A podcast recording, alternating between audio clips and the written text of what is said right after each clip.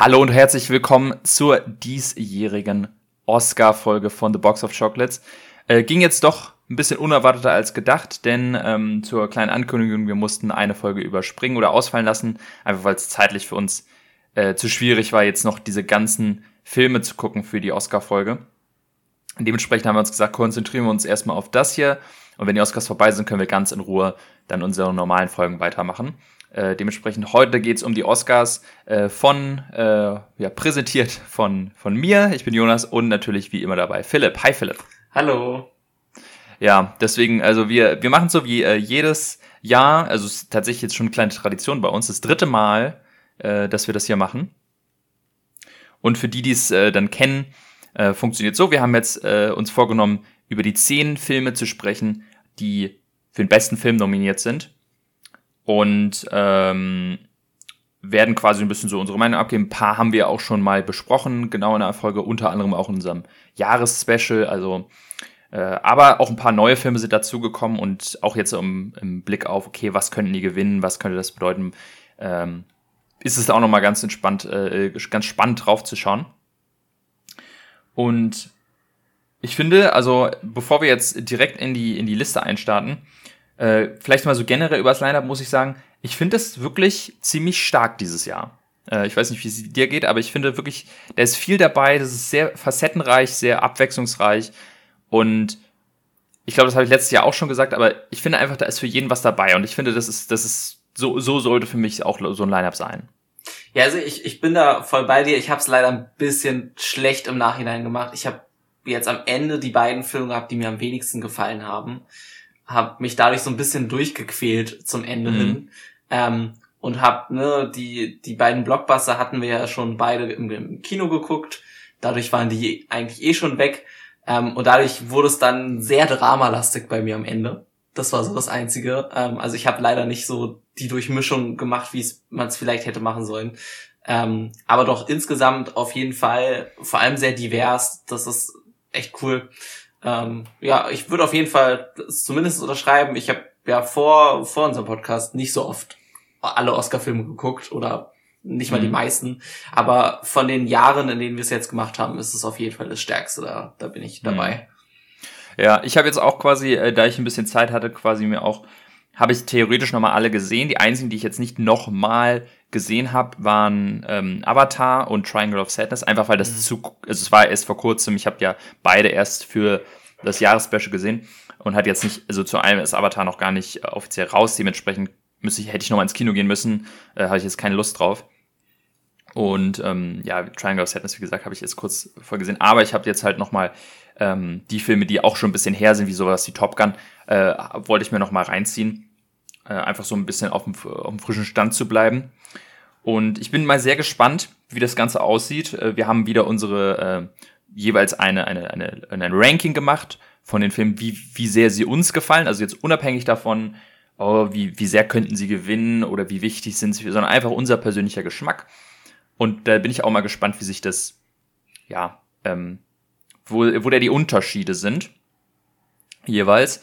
Und ich muss auch sagen, es ist, also, es gibt zwei Stellen, wo ich sage, okay, da könnte ich vielleicht tauschen, aber ansonsten ist es für mich relativ in Stein gemeißelt. Also ich bin mir da schon sehr, sehr sicher bei meiner Liste. Mhm. Ja, äh, ansonsten äh, einmal kurz als Überblick, was jetzt auf uns zukommen wird. Wir haben die Filme Tar, Triangle of Sadness, wir haben Top Gun Maverick, wir haben The Banshees of Inisherin, All Quiet on the Western Front, Everything Everywhere All at Once, Elvis, Woman Talking, The Fablemans und Avatar The Way of Water sind die zehn Filme, die nominiert sind und werden jetzt willkürlich halt mal so die, durch, durch die Filme durchgehen. Äh, und ja, bevor wir loslegen, kurz noch irgendwelche Überraschungen oder Filme, die du hier gerne gesehen hättest, aber nicht, nicht passiert sind? Ähm, ja, ich, ich traue ja Nope immer noch ein bisschen da mm. hinterher vielleicht bester Film wäre, hätte es vielleicht nicht gereicht, aber ein bisschen mehr insgesamt bei den Oscars hätte ich gern gesehen. Also Wirklich keine ich, Nominierung, ne? Keine ja, einzige. Ja, also ich, ich, ich habe auch wieder heute so ein bisschen ich habe heute Tag noch geguckt, den ich sehr dunkel fand und da hat es mich wieder dran erinnert, Nope sah so geil aus im Dunkeln und mhm. da war ich wieder so, der, dass der nicht mal für irgendwie Production Design oder sowas ja. ist. Ah, aber ja, das ist so ja. das Einzige, wo ich wirklich sagen muss, den vermisse ich ein bisschen, aber der Rest passt Ja. schon. Für mich auch, also vielleicht hätte ich hier auch gerne noch The Batman gesehen, aber ich kann verstehen, wenn er nicht dabei ist. Äh, Traue ich jetzt nicht hundertprozentig nach. Ähm, was ich mir viel hab, oder von dem ich viel gehört habe, ist After Sun, der soll ganz, ganz toll sein. Der ist, glaube ich, zweimal nominiert, äh, unter anderem Hauptdarsteller. Habe ich noch nicht sehen können, aber der soll ganz, ganz toll sein. Da haben sich viele, ähm, haben viele getrauert. Und anscheinend äh, auch ein Film, den ich noch nicht gesehen habe, der gar nicht raus ist bei uns, äh, The Whale äh, mit Brendan Fraser. Ist zwar Ja. für den Schauspieler nominiert, aber ähm, ja, viele hatten halt erwartet, dass der es äh, auch in die, in die, Top Ten schafft, aber äh, ist hier nicht passiert. Können wir jetzt auch noch nichts zu sagen. Ich habe auf jeden Fall Lust, ihn dann zu sehen und dann kann man im Nachhinein sagen, ja, also dass der nicht dabei war, Mensch, was ist denn da los? Aber ansonsten, wie gesagt, gibt's, wenn ich, wenn ich auch weiß, was so, was so die Oscars gerne nominieren und was nicht, finde ich, kann man, kann ich mich nicht wirklich großartig beschweren bei der Liste. Ja. Ein, Ja. ein Gedanke hatte ich heute noch. Ich war heute noch im Kino ähm, und habe den Trailer zu Empire of Light davor gesehen. Mhm. Ist der in Amerika schon draußen?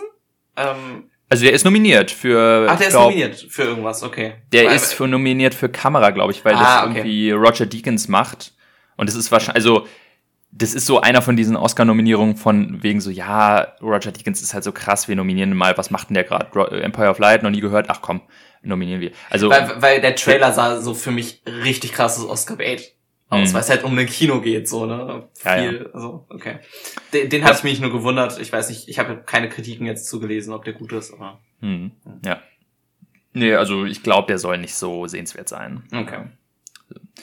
Gut, dann äh, wollen wir auch keine Zeit verschwenden, denn es ist wirklich, also zehn Filme mal wieder, äh, es ist ein riesen, riesen Haufen. Wir haben viel vor uns, deswegen äh, lass uns direkt loslegen. Möchtest du anfangen äh, mit dem ersten Film, äh, über den wir heute sprechen? Ja, ich würde einfach direkt mit dem anfangen, den ich heute noch geguckt habe, und zwar Tar habe ich heute Mhm. direkt im Kino gesehen. Ähm, ohne jetzt, äh, willst du ihn kurz erklären? Dann- Ja, genau. Tar äh, wirklich läuft, ist ganz frisch in den Kinos. Glaube ich, letzte Woche, also für uns, wo wir da aufnehmen, letzte Woche rausgekommen. Mhm. auch, auch bei der Berlinale gelaufen. Also äh, bei Tar geht es um eine Dirigentin, eine sehr berühmte namens Lydia Tarr, gespielt von Kate Blanchett. Äh, es ist kein Biopic, wie viele fälschlicherweise immer annehmen. Man könnte es vermuten, aber diese Figur gibt es nicht. Sie ist komplett erfunden. Äh, aber sie ist quasi, also in dem Film ist sie halt eine mega krasse Dirigentin, äh, ist einer der wenigen Leute, die den EGOT geschafft haben. Also für die, die es nicht kennen, das sind die vier wichtigsten Entertainment-Preise, die man gewinnen kann, hat sie alle geschafft. Also sie gehört zu wirklich der, der, der Weltspitze und gerade im, im Kreis der klassischen Musik ist sie halt so ein, Mega, ein Megastar. Vor allem, weil sie eine der wenigen oder glaube ich die erste Frau ist, die es geschafft hat, ein großes Orchester zu leiten. Ähm, lustigerweise ist es dann tatsächlich auch das Berliner Philharmonieorchester. Mhm. Äh, Finde ich auch super spannend, weil der auch ein großer Teil des, oder eigentlich der Film spielt in Berlin. Äh, auch spannend dann zu sehen. Äh, und es geht eben darum, wie sie jetzt, ja, ihre, also im Großen, erstmal geht es darum, dass sie irgendwie eine, irgendeine alte Symphonie neu interpretiert oder so. Und sie ist jetzt kurz davor, es zu schaffen. Und ähm, wie sie das macht, erzählt der Film. Aber man lernt halt über den Film sie immer mehr kennen. Es ist halt so eine Art Cha- Character Piece. Und äh, ohne jetzt so viel zu verraten, weil der Film ist natürlich gerade in den Kinos, viele haben ihn noch nicht gesehen. Ähm, es geht viel darum, wie sie ihre Machtposition, in der sie sich befindet, als eben Dirigentin und Chefin so ein bisschen vom Orchester, ausnutzt oder missbraucht, ohne es vielleicht auch selber zu merken und wie das quasi ihr Umfeld beeinflusst und was sie damit macht und was das äh, am Ende des Tages für Konsequenzen auch für sie hat. Ähm, ohne, ja, ohne da jetzt ungefähr auch, auch reinzugehen, auf was der Film sich am Ende hinausläuft. Der Film ist sehr lang, äh, Ja. wie, fast, wie fast jeder Film hier auf der Liste. Äh, er ist, äh, glaube zwei Stunden 40 Mhm. und ja, ist halt ein langes Drama, sehr ruhig erzählt und ich kann mir gut vorstellen, dass viele den etwas langweilig finden, weil theoretisch nicht so viel passiert. Ja, Aber- also äh, Ja. ich würde Ja. da gleich mal einsteigen, weil ich der Meinung, also diesem mich zu größten Teilen anschließen würde. Ich fand ihn, ich habe mich ein bisschen abgearbeitet an dem Film, äh, muss ich sagen. Ähm, ich finde ihn krass gespielt, vor allem von Kate Blanchett, die ja höchstwahrscheinlich auch den ähm, Oscar als beste Schauspielerin kriegen wird. Ähm, ich fand trotzdem, dass der halt diese Melancholie einfach ein bisschen lang dann zieht zum Ende. Und du weißt die ganze Zeit, es wird halt nicht besser und sie, sie und irgendwie ah, dann ist es die ganze Zeit auch noch dunkel. Also im, im Kino ist hinter mir auch jemand eingeschlafen, der ange, angefangen hat zu schnarchen. Und ich habe mich ganz schwer deswegen mit dem Film getan, muss ich sagen. Also ähm, nicht ein Film, den ich den meisten Leuten empfehlen würde, persönlich, muss ich zugeben. Hm. Ich kann das, ich kann das gut nachvollziehen, dass, ähm, ja, wie gesagt, der Film ist lang und passiert nicht viel. Aber ich muss irgendwie sagen, mich hat er ab einem bestimmten Punkt komplett wirklich mitgezogen. Ähm, und ich war, ich kann es nicht genau erklären, warum. Weil, wie gesagt, auch so die erste Stunde war ich auch so, oh, ja, okay, alles klar, ich verstehe schon, worum es. Aber irgendwie dann ab einem bestimmten Punkt war ich so drin äh, in diesem Drama, es ist am Ende des Tages ein Drama, und ich konnte einfach nicht mehr weggucken. Es war einfach ganz, ganz, also ich finde diesen Film großartig, oder ich finde ihn ganz, ganz toll. Es ist ein, äh, einer meiner absoluten Lieblingsfilme hier auf der Liste schon. Und äh, jetzt quasi auch, also für, für mein nächstes Jahresranking ist er auch aktuell ganz vorne. Ähm, ich weiß auch nicht, ich, also zum einen natürlich Kate Blanchett, ne, die, die spielt unglaublich in diesem Film. Es ist tatsächlich auch so, für die es nicht wissen, ähm, Todd Field, der, der Regisseur, der, ähm, der hat seit Ewigkeiten keine Filme mehr gemacht und der hatte halt dieses, diese Idee und er wollte Kate Blanchett und hätte er sie nicht bekommen, hätte er den Film nicht gemacht. Also es war mhm. wirklich eine Rolle für Kate Blanchett geschrieben. Ähm, und sie hat halt, äh, sie hat halt extrem viele Szenen, wo sie in sehr langen Szenen auch wirklich zeigen kann, was sie drauf hat. Sie spricht auch sehr viel Deutsch in dem Film, was auch sehr beeindruckend ist. Also wenn man ihn auf Englisch guckt, ähm, mhm. finde ich, finde ich, also ich weiß nicht, hast du ihn auf Englisch oder auf Deutsch? Nee, geschaut? ich habe ihn auf Deutsch geguckt, ähm, habe ich mir aber schon fast gedacht, dass da viel, weil man manchmal zwischendurch im, in der deutschen Fassung auch gemerkt hat, das ist jetzt O-Ton oder das ist äh, nachsynchronisiert, wenn man ah, genau ja. drauf geachtet hat. Ähm, mhm weil man dann halt so ein bisschen an den, den Mundbewegungen oder so. Also weil sie halt im Deutschen natürlich alles in Deutsch halten, außer wirklich ganz ausgesuchte Szenen. Ähm, das ist wieder so ein Ding, da dachte ich wieder so, ja, der wäre wahrscheinlich in Englisch dann einfach besser, um diesen Sprachunterschied dann irgendwie auch zu kriegen. Hat jetzt, glaube ich, keinen großen Unterschied gemacht, aber war so ein kleiner Aspekt, der, der mir auch aufgefallen ist, ja. Mhm, ja. Also, ähm, das, das fand ich vor allem, also das ist äh, für mich das absolute Highlight in dem Film, natürlich sie. Ich finde halt, was dieser Film, das Thema, was der Film behandelt, äh, was so ein bisschen in Richtung geht, ich sag mal jetzt ja ganz grob, ohne zu viel zu verraten, so ein bisschen Me Too ist das. Ähm, Gerade so auf den Blick, was natürlich Hollywood angeht, äh, sieht man da ganz klare Parallelen, dass Lydia Tarr eine Art von Charakter ist wie ein Harvey Weinstein mhm. oder ein Louis C.K. oder ein äh, ja, ne, you name it. Also da, da gibt's ja, da, da gibt's ja unzählige ja. Beispiele, aber dass dann quasi versucht wurde, dieses Thema zu behandeln, aber aus der Sicht des Täters oder der Täterin. Und ich finde das wahnsinnig faszinierend, wie dieser Film das schafft, weil er es auf der einen Seite natürlich klar macht, dass sie kein, ich, ich, ich, ich es ist schwierig zu erklären, ohne jetzt unbedingt vorwegzunehmen, worauf mhm. der Film hinausläuft. Ähm, ist jetzt kein großer Twist, aber es ist halt, ich will es ungern vor, vor, vorausnehmen. Aber es ist halt, so, er, er, haut nicht komplett auf sie drauf und sagt, ja, man, ja, auf jeden Fall äh, alle auf sie. Ähm, aber er macht auch ganz klar quasi, äh, dass, äh, dass Sachen, die ihr passieren, auch durchaus wichtig sind. Oder dass, dass es, dass es, dass es die Zeit, in der wir leben, einfach so funktioniert und, und dass, ähm, Leute aus Machtpositionen eben auch irgendwoher zur Rechenschaft gezogen werden müssen. Und ich finde gerade, wie sie ihre Machtposition ausnutzt, so ganz subtil, indem ja. sie zum Beispiel versucht, ähm, also es gibt eine große, also es kommt ein Charakter rein und sie hat anscheinend ein Interesse an ihr und versucht sie quasi in eine Solo-Position zu bringen, damit sie ganz nah an ihr dran ist. Und wie sie das subtil macht, sodass eigentlich alle es wissen, also man hat immer das Gefühl, alle in dem Orchester wissen genau, was sie da macht, aber niemand kann es genau sagen, okay, das ist jetzt falsch, was sie macht, weil immer alles, was sie macht, ist so, ja, ist es doch, also ähm, ich habe doch nur vorgeschlagen, dass wir hier ein neues, äh, eine neue Solistin vorschlagen. Ja. Und es war doch, ein, es war doch eine, eine demokratische Entscheidung und es war doch, gab doch ein offenes Casting. Und ihr habt doch selber für sie gestimmt, also ist doch nicht mein, ne? Aber ja, wie sie aber alle manipuliert. Ich, ist halt ja, deswegen kann sie, das meinst auch so demokratische Entscheidung. Andererseits gibt es dann eine Szene, wo sie mit ihrer Tochter sitzt und Mhm. explizit sagt, dass ein Orchester halt keine Demokratie ist. Ne? Ja, genau. Das, äh, spiegelt das ganz, ganz cool wieder. Mhm. Ja, also ich sehe auch die positiven Aspekte des Films. Das will ich dem gar nicht abschreiben. Ähm, aber ja, er, also entweder zieht er einen, glaube ich, wirklich halt vollkommen rein oder halt nicht. Und Mhm. ich glaube, da gibt's wenig dazwischen so ähm, in diesem Aspekt. Ich weiß nicht, ob er dich vielleicht auch noch mal ein bisschen mehr gecatcht hat, weil er ja sehr viel musikmäßig ist und du ja doch Ja. ein bisschen mehr in der Musik drin bist als ich jetzt, würde ich sagen. Ja, vielleicht, ja. Also so klassische Musik bin ich jetzt auch nicht Experte oder, oder passionierter Hörer, aber Mhm. es ist trotzdem, ich finde es trotzdem spannend, weil ich auch öfter mal in der Philharmonie äh, war und das dann mal zu sehen und auch so ein Orchester, das finde ich schon spannend. Mhm. Ähm, eine Szene finde ich noch äh, wahnsinnig äh, interessant. Äh, und zwar ist es äh, relativ am Anfang, wo sie in der Uni ist und so eine Art Vorlesung gibt oder so. Äh, so eine Masterclass. Und das ist quasi so ein sehr, sehr, äh, weil, weil sie da so ein bisschen in so ein Streit gerät mit, ich sag mal, ähm, in Anführungszeichen so ein SJW äh, Snowflake, so, so nach Mhm. Motto. So versucht der Film es zu frame, er in erster Linie.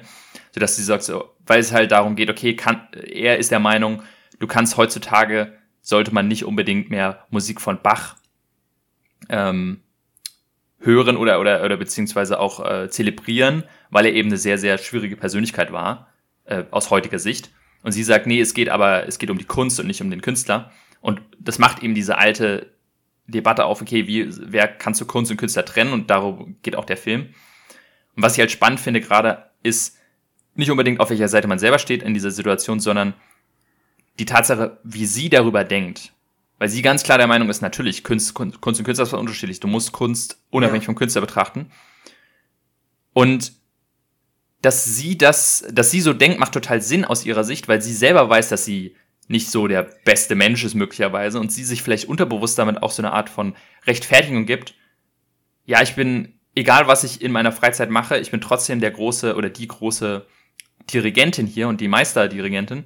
Und das, ich finde, das ist ein wahnsinnig spannendes, das, das hat mir selber zu denken gegeben, weil ich eigentlich theoretisch auch ihrer Meinung bin. Mhm. Klar, unabhängig davon, was jemand macht, sollte man Kunst immer betrachten.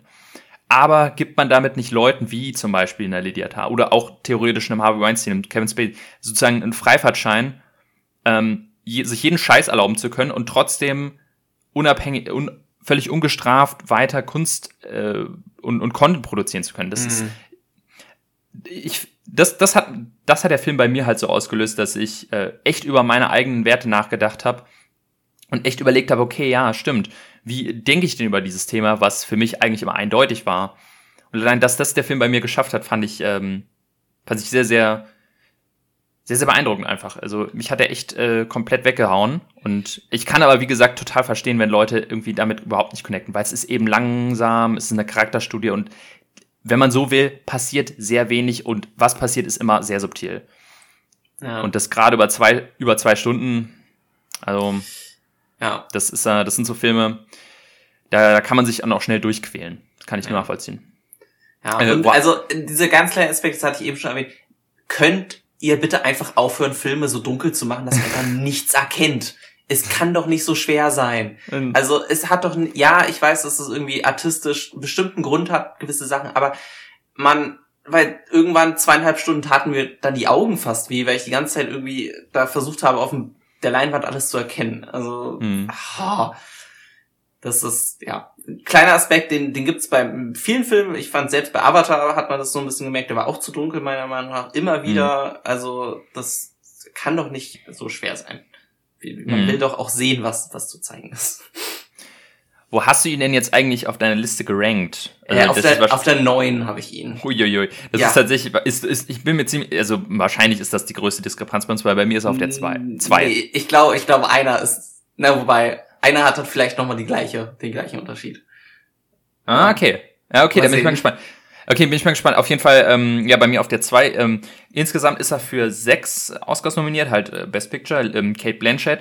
Bin ich mir ziemlich sicher, dass sie gewinnt. Die Mhm. einzige Möglichkeit wäre noch Michelle, äh, Michelle Yao, Hm. ähm, der ich auch, würde ich mir auch wirklich, höher freuen würde. Aber ich muss wirklich sagen, also was Kate Blanchett in diesem Film macht, ist einfach der Wahnsinn. Also es ja. ist, das ist wirklich, sie hat das absolut verdient und das ist eigentlich keine, keine Diskussion in meinen Augen, aber naja. Ähm, Regie, dann ähm, Originaldrehbuch, Editing und äh, Kamera. Äh, und ich, ich bin mir nicht sicher, ob er außer Kate Blanchett überhaupt was gewinnen wird. Hm. Ich finde die Kamera sehr gut in dem Film. Der hat wirklich tolle Einstellungen. Aber da er, gibt's andere er, er Filme. macht ein paar interessante Sachen auch damit. Aber es gibt, Mhm. ja, ich finde auch, dass manche andere noch ein bisschen weitergehen. Ähm, es ist halt auch, der, der Film, dadurch, dass er so langsam ist, hat er auch nicht ganz so viele Möglichkeiten mit der Kamera so zu spielen wie jetzt irgendwie. Mhm. Genau. Ja, Deswegen, dafür macht das halt wirklich sehr kreativ. Mhm. Aber ich glaube einfach, dass das dann doch zu, zu, zu subtil ist, um tatsächlich dann den Oscar zu gewinnen. Ähm, deswegen, ich glaube, es wird bei dem einen äh, Preis bleiben. Ähm, ja, aber ansonsten quasi, also eine, eine, eine Riesenempfehlung von mir und eine eher weniger Empfehlung von Ja. dir, beziehungsweise ich würde ihn auch, wie du schon meintest, nicht uneingeschränkt empfehlen. Es ist nicht ein Film für jedermann. Aber man, Nee, man muss auch das Arthausige ein bisschen mögen für so einen Ja. Film. Ne? Also der, wenn du jetzt, du kannst jetzt nicht nur, weil du Top Gun auf der gleichen Liste hast, die dann irgendwie miteinander vergleichen. Mhm, Also es ja. ist halt schwer. Ne? Das, das dann soweit zu Tar. Dann würde ich nämlich jetzt mal den nächsten äh, Film picken und würde mir auch mal für den entscheiden, den ich als allerletztes gesehen habe. Äh, nämlich, wann war das? Gestern, genau. Gestern habe ich ihn dann nochmal gesehen. Äh, und du hast ihn gerade erst erwähnt. Äh, Top Gun. Ja, Maverick. okay. Habe ich mir jetzt noch mal reingezogen. Also ich war mir nicht sicher, ob ich ihn äh, gucke oder nicht, aber ähm, ich hatte gestern noch mal kurz Zeit und dann habe ich mir ihn angemacht, äh, parallel ein bisschen was gearbeitet. Deswegen habe ich jetzt nicht hundertprozentig drauf äh, fokussiert, aber äh, Top Gun Maverick. Äh, Ja. Top Gun Maverick, ich glaube, die meisten wissen wahrscheinlich, worum es geht, äh, ist die Fortsetzung des Films aus den 80ern, dem, dem Original Top Gun. Ähm, Tom Cruise kehrt zurück als Kampfjet-Pilot und muss an jetzt als Lehrer an der Schule, an der Top Gun Schule, ähm, junge Flieger ähm, ausbilden, um eine unmögliche Mission, eine Mission Impossible zu fliegen. mhm. ähm, und ja, trifft dabei auf alte Konflikte. Der, der Sohn seines ähm, Ex-Kollegen, der, der im ersten Film stirbt, ähm, ist dabei. Und ganz viel Action, ganz viel Flieger, ganz viel tolle Einstellung. Kurz zusammengefasst. Ja, äh, ich hatte, glaube ich, schon in der, in der Jahresrückblickfolge erwähnt, dass ich den ziemlich geil fand. Ich hatte ihn auch sehr weit oben. Ich weiß jetzt gar nicht aus dem Kopf. Ähm, Ich glaube, es war dein. Ich glaube, Nope war auf 1 und er war auf 2 bei dir. Ja, das ich. kann, kann, ja. Also irgendwie, also auf jeden Fall sehr weit oben. Ähm, ich habe ihn jetzt bei den Oscars ein bisschen weiter unten gerankt, einfach weil ich ihm den Oscar nicht ganz so gönnen würde wie, wie anderen Filmen. Mhm. Ähm, das heißt aber nicht, dass ich ihn weniger mag. Ich finde ihn immer noch super. Ich, war mein liebster Actionfilm eigentlich so aus dem, aus dem letzten Jahr und überhaupt lange mal wieder so ein richtiger, ne, wo du im, im Kinosessel sitzt, alles vibriert um dich herum und ich habe den sehr gefeiert. Ich bleib auch bei der Meinung, auch wenn ich ihn jetzt leider nicht nochmal sehen konnte. Ähm, ja, ich fand ihn geil. Ja, wo, wo hast du ihn genau gerankt? Äh, auf der 4 habe ich ihn. Ah, okay. Dann, äh, ich habe mich schon, ich hatte kurz schon Angst, dass ich ihn äh, über dir hab. Das wäre irgendwie komisch. Ich habe ihn auf der 5. Also das, da sind wir relativ einer Meinung. Ja. Äh, beziehungsweise du magst ihn, glaube ich, deutlich mehr als ich, aber ich, äh, ich finde ihn quasi auch, äh, also ich, ich finde ihn großartig, beziehungsweise, und ich hätte ich habe es, glaube ich, noch in der, ähm, in unserem Jahresspecial, ich hatte ihn, glaube ich, auf meinem Platz 10. Und ich hätte es halt, wie gesagt, nie gedacht, als bevor ich in diesen Film Ja. reingegangen bin, ne, Ja. dass das überhaupt irgendwas wird. Und ich glaube, das muss man halt auch wirklich nochmal wirklich ganz, ganz groß unterstreichen. Wir haben jedes Jahr, seit zehn Jahren gefühlt, immer wieder irgendwelche Neuauflagen, irgendwelche Legacy-Remakes von Filmen, die vor 20 Jahren mal wichtig waren. Und es ist immer für den Arsch. Es ist immer scheiße. Ähm, manchmal ist es halt finanziell ganz gut, so wie bei dem ersten Jurassic World, aber spätestens beim dritten sind jetzt auch alle einig, das war, dass es kompletter Scheiß ist. Und das ist wirklich ein Film, von dem alle erwartet haben, ach ja, jetzt machen sie Top Gun, irgendwie ein Film aus den 90ern, ja, Dankeschön, braucht man jetzt wirklich nicht, mit einem 50 Jahre alten äh, Tom Cruise. Und dann kommt einfach dieser Film um die Ecke, nach zwei Jahren Verspätung, und haut einfach alle komplett aus den, aus den Stühlen. Eigentlich ausnahmslos, also ich, ich, ich sehe den auf so vielen Top-Listen. Ich habe jetzt mir auch viele Oscar-Rankings angeguckt. Ganz viele haben den ganz, ganz oben bei sich. Das, das finde ich einfach wahnsinnig beeindruckend. Das ist, wie gesagt, keine Selbstverständlichkeit für so einen Film. Also, das ist wirklich, dass der so einheitlich alle begeistert, finde ich schon eine starke Leistung. Und deswegen ne, viele haben sich dann also bei dem und jetzt bei zum Beispiel auch bei Avatar diese Blockbuster-Filme, okay, gehören die wirklich auf so eine Liste? Und ich muss sagen, also mindestens bei Top Gun finde ich äh, auf jeden Fall. Also der hat auf jeden Fall einfach auf, aus der Tatsache, dass er es schafft, so eine breite Masse fürs Blockbuster-Kino wieder zu begeistern und der nicht irgendwie Marvel ist oder so, ähm, finde ich auf jeden Fall gehört er auf diese Liste, auf, irgend, ja. auf, auf, auf irgendeine Art und Weise. Für mich muss er, sollte er auch nicht gewinnen, das wäre irgendwie auch komisch, dafür finde ich, schafft das nicht ganz, dafür ist er nur zu, zu sehr einfach nur Action. Ja, und äh, da muss ich auch sagen, dafür ist er mir auch dann zu sehr der erste Teil nochmal. Mhm, ja. Also, ähm, weil er ja große Teil sehr viel vom ersten übernimmt. Dann gibt's halt einfach Aspekte, die in der Story auch zu schwach sind. Also die ganze Love Story ist halt relativ ja, nebensächlich. Ja. Und dann, wenn, wenn man dann andere Filme sich anguckt, die sind halt einfach kompletter in sich. Und deswegen war es für mich einfach nicht dann wirklich ein Oscar ähm, würdiger Film, aber eine Oscar-Nominierung, ja, auf jeden Fall. Genau, auf jeden Fall. Also ich hatte jetzt auch nochmal, als ich ihn gestern angeschaut habe, ähm, das, das, das Schlechteste sind wirklich die, die wirklich schmalzigen äh, Szenen mit ihm und seinem Love Interest da. Ich weiß nicht genau, wer es nochmal war. Aber ähm, das sind wirklich die Szenen, wie das dann auch geschnitten ist, ist wirklich wie so ein, wie so ein Netflix-Romance-Film, wo ich mir dachte, ai, ai, ai, und dann auch die mhm. Musik und so. Aber äh, lass uns mal über einen Aspekt reden, weil das fand ich wirklich spannend. Ähm, der ist für Drehbuch nominiert. Ja. Was ich wirklich komisch finde. Sehr, sehr komisch. Und also, ich kann's, die einzige Erklärung, die ich irgendwo gelesen habe, war, und da würde ich vielleicht mal drüber sprechen wollen, dass es eben der Film es schafft, als, als, als Blockbuster-Film trotzdem noch eine Story zu haben, die so gut, die gut genug ist, um dich nicht, dass du nicht, dich nicht komplett bescheuert fühlst. um das jetzt ja, mal so auszudrücken. Aber es schaffen andere Blockbuster-Filme auch. Aber ich muss sagen, ich muss sagen, zum Beispiel ein Blockbuster-Film auf dieser Liste, über den wir noch reden werden, schafft das meiner Meinung nach überhaupt nicht. Ja. Also der hat, ja, wo, da, wo ich sag, ja da, da, da bin ich vollkommen bei dir. Ähm, ich sehe trotzdem irgendwie andere, weiß ich nicht. Also da, da müsste auch eine Mission Impossible oder so manchmal nominiert sein mhm. oder sowas. Weil da ist die Story ja viel mehr im Mittelpunkt als bei einem Top Gun. Und ähm, weiß ich nicht. Also klar, das ist auch viel über die Stunts, aber oder keine Ahnung, einen, einen ja. James Bond oder sowas. Oder wo der schon, keine Ahnung, weiß ich nicht. Ich sehe ihn einfach nicht als Drehbuch, dann ist es auch adaptiertes Drehbuch, weil es ein Sequel ist, mhm. obwohl es ja, ne, das ist ja immer immer so dieses Dumme, dass alle Sequels immer automatisch adaptiertes landen, bin ich mhm. eigentlich auch nicht so ganz hinter, aber ja. Ja, ich, also ich, ich hätte ihn jetzt auch nicht auf diese Liste gepackt. Ich wüsste jetzt nicht, ich hätte jetzt keine adaptierten Drehbücher im Kopf, wo ich sage, oh, die müssen unbedingt drauf, aber ich denke mal auch, da gibt's mehr. Vielleicht ist es so ein Ding, dass sie einfach Top Gun unbedingt nominieren wollten irgendwo und sich überlegt haben, okay, wo geht's am ehesten. Ich meine, was hat er sonst? Er hat äh, äh, Visual Effekte, das glaube ich, kann man nachvollziehen. Hm. Sound auf jeden Fall. Ich glaube auch Sound würde er machen. Also Sound ist für gewöhnlich ja. auch der Film, der am lautesten einfach ist. Das, ja, aber es, er klingt halt schon geil. Also ich, ich glaube auch, dass das wirklich ähm, vom Sounddesign her extrem beeindruckend ist mit diesen ganzen Jets äh, hm. Sounds, die vorbeifliegen und so. Also das auch noch mal im Kino. Ich habe ihn jetzt nur auf meinem ähm, auf meinem Fernseher gesehen. Also ich habe keine gute Soundanlage, aber ich weiß noch im Kino, das war wirklich, also das ist, dass das, dass das auch so knallt, das ist, das ist halt geiler Sound einfach. Das denke ich, ja. er wird auch, also er verdient er auch. Äh, Schnitt, finde ich, ist auch nicht unverdient in dem Film. Also ja, also Schnitt finde ich halt den großen Aspekt, du hast immer eine Orientierung, wo oben unten, mhm. wo oben ist, wo welcher Flieger ist, wo welche Person. Und das finde ich beeindruckend. Das hat nämlich zum Beispiel der erste deutlich schlechter gemacht ja, als definitiv, der, auf jeden als Maverick. Fall. Ähm, und das, da dem würde ich ihn tatsächlich auch gönnen. Allein aus dem Aspekt. Das, das fand ich richtig mhm. cool. Ja. Dann haben wir noch den Song Hold My Hand. Äh, mhm. ja.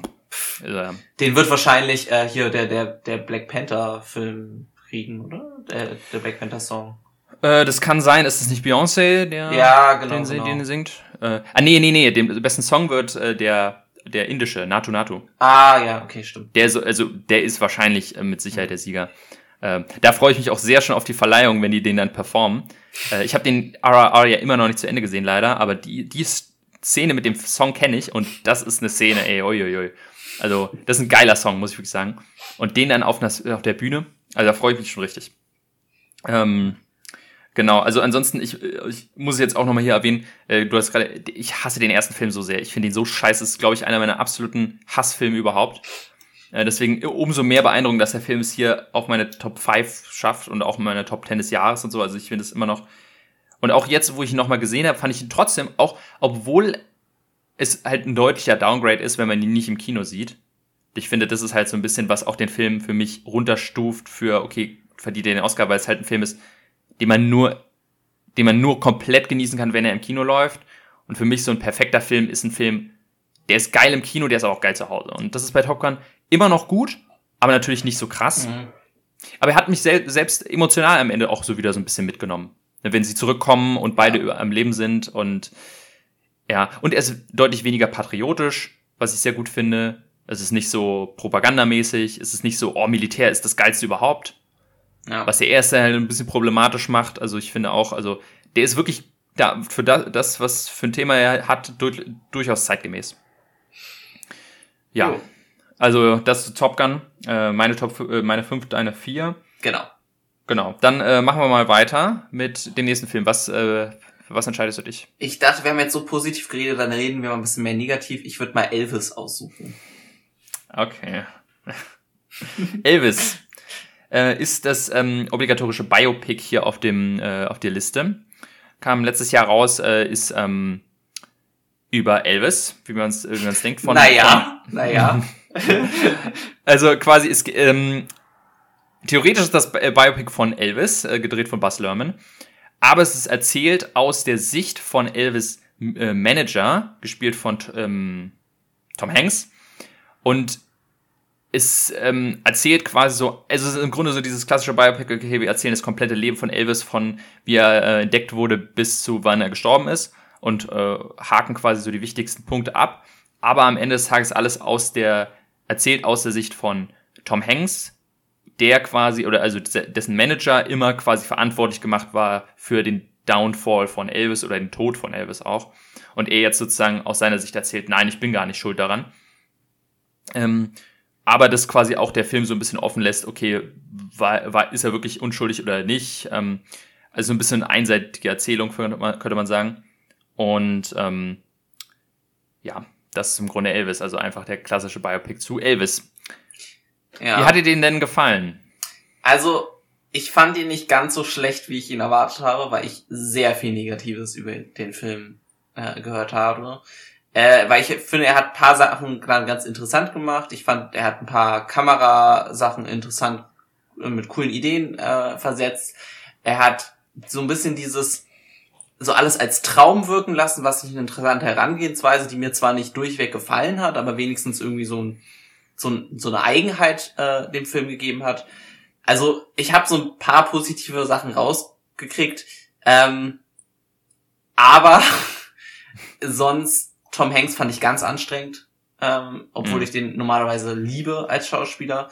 Ähm, hat man ja, ne? In, ich habe Forrest Gump ist mein absoluter Lieblingsfilm. Mhm. Das heißt, ich habe da auch viel positive Punkte, aber oh, ich fand den Film sonst sehr anstrengend in, in vielen Also ich fand es irgendwie komisch, weil, wie du meinst, eigentlich erzählt er die komplette Story von Elvis und trotzdem habe ich das Gefühl, ich habe keine Ahnung wer ja. er am Ende wirklich war. Was Total. sehr merkwürdig ist, obwohl der Film auch zweieinhalb Stunden oder so geht. Mhm, ja. Ähm, und ich trotzdem, ich, die ganze Zeit erzählt dann halt der, der, der Colonel äh, Tom Parker da die, die Story.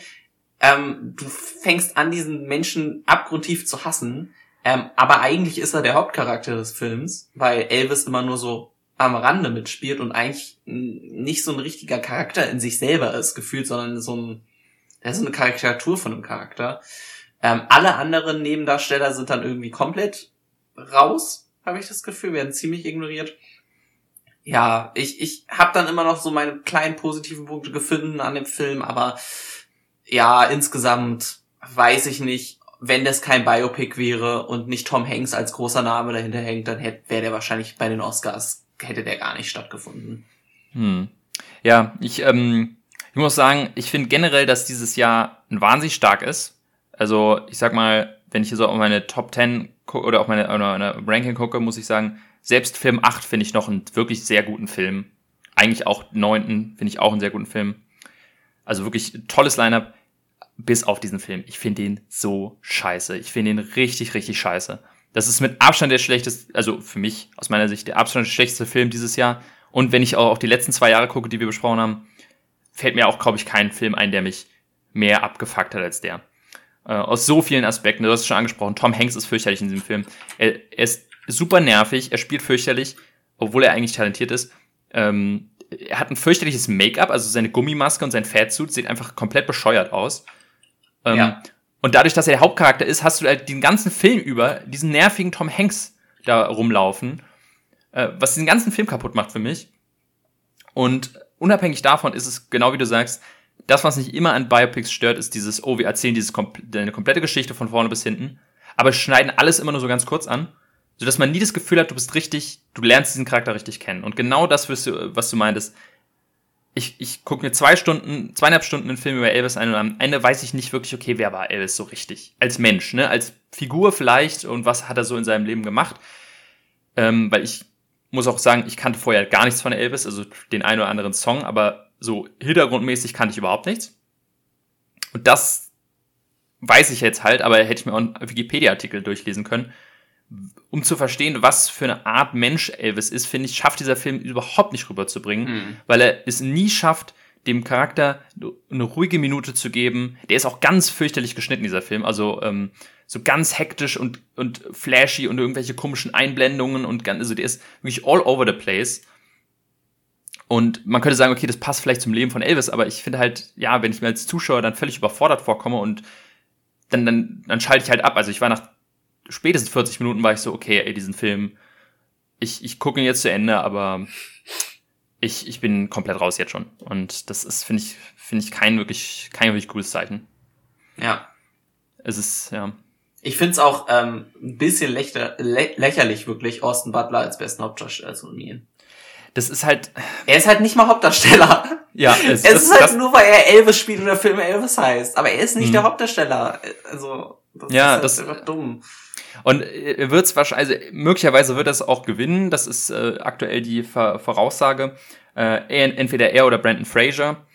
Und ich kann, ich habe wie gesagt Ray noch nicht gesehen, kann dazu nichts sagen, aber ich muss sagen, wenn Austin Butler gewinnt, wäre ich schon ein bisschen traurig, weiß ich nicht, aber es wird mich schon ein bisschen nerven, weil der spielt bestimmt ganz, also der spielt ja auch nicht schlecht in dem Film. Aber ich finde, der Film gibt ihm einfach keine Möglichkeit, sein, sein Schauspiel zu zeigen, weil die, die Szenen einfach immer so kurz sind. Und dementsprechend muss ich sagen, gab es keinen Moment, wo ich sagte, boah, Alter, also das krass, krasse schauspielerische Leistung. Ich weiß nicht, irgendwie hatte mich das einfach gar nicht, gar nicht ja. geflasht. Ja. Und ich glaube, das ist halt so ein Film für die Leute, die Elvis lieben und für die, die damals vielleicht auch dabei waren und so, da, da für die ist es wahrscheinlich der Film. Weil, und die, die Songs und wie auf der Bühne steht und was weiß ich, das ist dann wahrscheinlich alles ganz toll. Aber für jemanden wie mich und für dich ja wahrscheinlich auch, die mit Elvis null am Hut haben, ja. für die finde ich, sollte ein Biopic auch dafür da sein, dass man am Ende da rauskommt und sagt, boah, ey, was ein interessanter Charakter. Ich glaube, da lese ich mich jetzt mal weiter rein. Und das ist bei mir null der Fall. Ich habe keine, also ich habe keine, äh, auch nur ansatzweise Bedürfnis, mich weiter mit diesem Charakter zu befassen und ich, ich erwähne sie immer wieder, aber ähm, so wie Steve Jobs, finde ich, macht es genau richtig.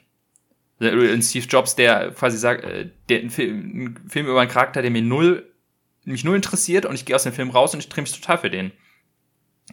Ja. Und, äh, und selbst wenn du es nicht so schaffst, den Film zu machen, dann mach wenigstens wie Bohemian Rhapsody den 0815 Biopic. Ja der dann aber wenigstens die Musik geil inszeniert und du irgendwie in den Musikmomenten mitgehst und so weiter. Weil ich ja. meine, Elvis hat ja genug Lieder, die bestimmt gut sind. Also er war ja nicht umsonst so erfolgreich. Ähm. Es gibt so einen ganz weirden Moment in dem Film, wo irgendwie Elvis Musik geremixed wird mit irgendwie ja! Britney Spears und den, den ganz, äh, ganz, ganz merkwürdig. Und wo ich dachte, was ist das denn jetzt? Also du machst ein Biopic über einen Musiker und benutzt nicht hauptsächlich seine Musik. Was, ja. was, wo sind wir denn jetzt hier? Ähm, ja, wie du schon, und wie du meintest, ich mag Bohemian Rhapsody auch nicht unbedingt, aber ich finde ihn deutlich besser als den, äh, weil am Ende des Tages ist Bohemian Rhapsody hat halt einfach dieses Ende mit dem Konzert und es fühlt sich an, als wärst du auf einem Queen-Konzert. Ja. Aber das hast du bei Elvis einfach nicht, weil einfach die, Song, die, die Szenen die ganze Zeit weitergehen und nie äh, in Ruhe auserzählt werden. Wenn, wenn du nicht aufpasst, ne, in einem Moment stirbt seine, seine, seine Mutter, ähm, Und es passiert wirklich nur so zwei Sekunden. Dabei ist es wahrscheinlich, so wie ich das interpretiere, eine sehr, sehr wichtige, ein Ja. wichtiger Moment für Elvis gewesen, für, für, für seinen Charakter. Und wirklich, wenn du kurz blinzelst, ver, ver, verpasst du das. Und es gibt so viele Szenen in diesem Film. Und ja, ne, ne, oder er lernt seine, seine äh, Frau oder also Freundin Mhm. und spätere Frau in Deutschland kennen. Das ist auch eine Szene von irgendwie zwei Minuten. Ja. Und danach haben, sind sie verheiratet und haben ein Kind. In der nächsten Szene Mhm. gefühlt. ja, also es, ist halt, es, es, es wird dann, dann zeig doch gar nicht erst das. So, dann, dann, dann konzentriere dich wirklich auf wichtigere Stellen. Aber Ja. erzähl die wenigstens aus und mach nicht tausende von Snippets. Ja, er hatte ein sehr ereignisreiches Leben. Das ist ja bestimmt. Ist ja auch richtig so. Aber hatten, hatten die bei Queen auch. Und da wurde Mhm. dann halt wenigstens, auch wenn ein bisschen mit der Wahrheit rumgespielt wurde, wurde sich dann wenigstens die wichtigsten rausgepickt. Um, Mhm. um dann dann wenigstens Live Aid auch komplett ausspielen zu lassen und nicht nur 30 Sekunden. ja, ja, auf jeden Fall. Also für mich eine, eine echte Vollkatastrophe. Also ich, ich, ähm, was, für was ist er nominiert? Also für Austin Butler, klar. Ähm, für den könnte er sogar gewinnen. Äh, Kamera, ja, weiß nicht. Also fand ich jetzt nicht so, also hat mich Ich, nicht so. ich finde, das ist noch so der letzte Aspekt, den ich so ein bisschen gesehen habe. Er hat Mhm. halt wenigstens ein paar interessante Sachen gemacht. Da gibt's so eine, erinnere mich, da ist irgendwie, wird dann eine Zeitung benutzt und es kommt immer wieder ein Zeitungsartikel und dadurch bewegt sich dann das Bild Mhm. ein bisschen so Harry Potter mäßig fast. ja. Ich fand halt wenigstens da wären so, so ein paar kreative Ideen dann drin, aber ich weiß nicht, ob man das jetzt unter Kamera setzen würde oder Setdesign. Also auf jeden Fall trotzdem nicht Oscar würdig. Ja. Ja, äh, was mir gerade noch einfällt, was mir auch denke halt einfach, also zum Beispiel Rocketman war damals nicht nominiert, den ich deutlich Mhm. besser finde als den Ja. und auch deutlich besser als Bohemian Rhapsody. Und ich verstehe halt nicht, okay, ja, wir brauchen irgendwie unseren Biopic und die, die, ähm, die Academy liebt halt irgendwie diese Musik-Biopics anscheinend.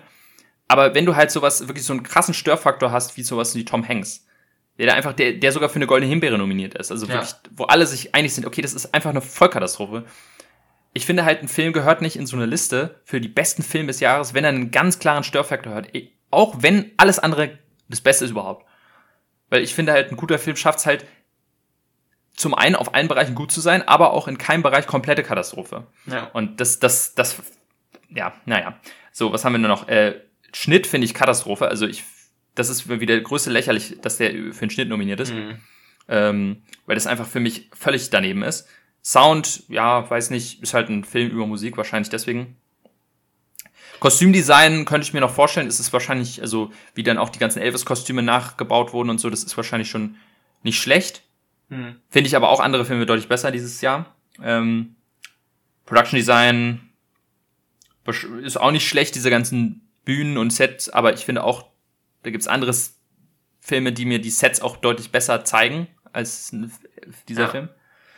Und ja, Make-up und Hair, also wenn man für diese Gummimaske von Tom Hanks echt einen Oscar vergibt, also dann muss ich wirklich sagen, dann, dann ist irgendwas, dann läuft da irgendwas wirklich schief.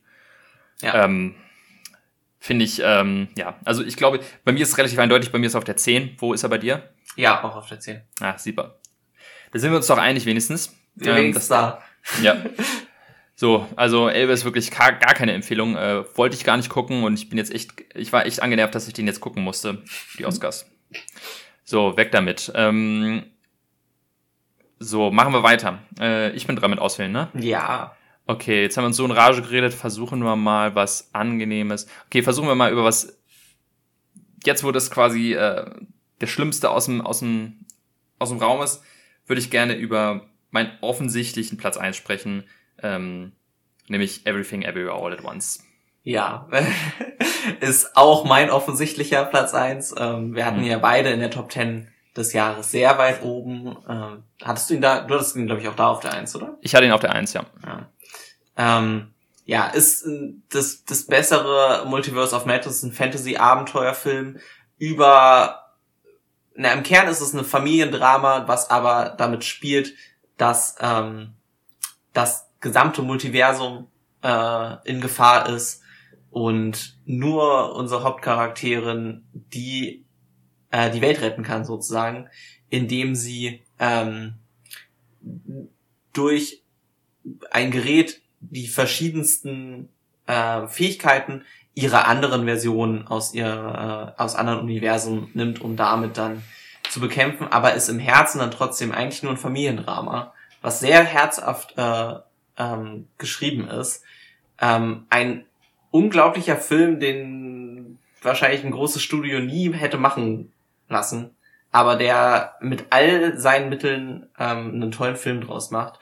Wir haben, glaube ich, schon relativ ausführlich in der Top Ten äh, drüber geredet, aber ähm, ein wahrer Geniestreich, wo ich ziemlich mad wäre, wenn der nicht den, den besten Film bekommt.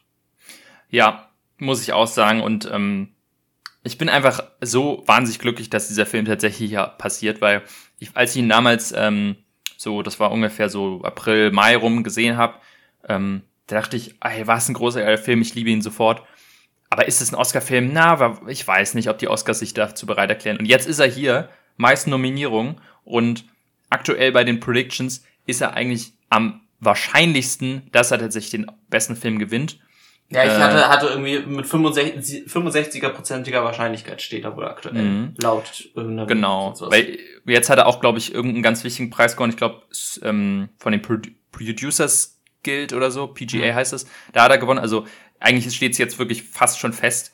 Ähm, man weiß nie, es kann immer noch was passieren, aber allein diese Tatsache, dass es, dass dieser Film ganz, also am wahrscheinlichsten ist nur, ist schon, macht mich so unglaublich glücklich, dass ich weiß nicht, wann es das letzte Mal der Fall, okay, bei Parasite war es auch so, aber so selten ist es der Fall, dass ein Film, den ich so liebe und der mein Lieblingsfilm des Jahres ist, überhaupt bei den Oscars passiert, überhaupt eine Chance hat. Und jetzt ist er möglicherweise der tatsächlich der Oscar-Gewinner. Ich finde, das ist, wenn es tatsächlich passiert, finde ich, ist das auch, zeigt das, glaube ich, oder sorgt das für eine, eine, neue Richtung, in die die Oscars geht. Äh, dass andere Filme, dass nicht eben die Dramen, die langsamen Dramen, die Biopics gewinnen. Ich meine, wir mhm. hatten es jetzt, wir haben es mit so einem Film, wir haben es mit Coda, äh, ein Trend quasi, der möglicherweise weitergehen könnte, dass eben auch Filme gewinnen, die wirklich, ja, für die, für die aktuelle breite Masse deutlich besser sind. Nie, nicht nur für die, die abgehobenen Academy-Snobs oder, oder die, die Filmfans oder die, die, die Cineasten, sondern eben für so viele Leute. Das, das eben genau diese Mittelschaft zwischen anspruchsvollem Kino, aber auch völlig unterhaltsamen Blockbuster-Quatsch. Also was da in diesem Film alles passiert, das, wenn man das wirklich versucht zusammenzufassen, ich habe ihn jetzt vor kurzem wieder gesehen, ist so genial. Und ich finde, es steht eben auch so ein bisschen für vielleicht eine neue Art von Filmemachern. Ähm, eben dieses, äh, wir probieren mal einfach alles Mögliche aus oder beziehungsweise der Film steht auch so ein bisschen für, okay, es kann immer noch solche Filme geben. Ja. Weil viele gehen ja davon aus, okay, das Kino ist tot, es gibt nur noch Marvel und es gibt, entweder es gibt Marvel oder es gibt eben dein, dein äh, Arthouse-Kram, der in den, den, den Szene-Kinos läuft oder bei der Berlinale. Aber so ein Film kommt um die Ecke und ist erfolgreich und gewinnt Preise, zeigt einfach, hey, du kannst heute immer noch völlig abgedrehte äh, originelle Ideen machen und sie, sie kommen immer noch äh, gut an. Also ja, ich, ich bin einfach äh, so verliebt in diesen Film. Ja. Was, was hat er noch für Nominierungen? Alle gefühlt, ne? Ähm, er hat, also er hat vier äh, Schauspielernominierungen. Er hat die Hauptdarstellerin Michelle Yeoh. Mhm. Er hat den Nebendarsteller ähm, Kiyo Kwang. Also den, den ähm, äh, Wong heißt er, glaube ich. Waymond heißt er. Waymond, ne, ja. Ja. Und äh, der wird auch mit ja, 99%iger Wahrscheinlichkeit mhm. gewinnen. Er ist so süß, er ist so ja. süß. Und ich liebe auch seinen Charakter in dem Film, ja. weil er einfach, dass er dafür steht, auch für ähm, Kämpf mit mit mit äh, mit Kindness quasi. Ja. Ich finde irgendwie die Message so toll, dass sie am Anfang ihn für den kompletten Lappen hält und am Ende des Films merkt, seine pass in Anführungszeichen passive Haltung oder Herangehensweise ans Leben oder auch positive Naivität ist im Grunde das, was sie rettet.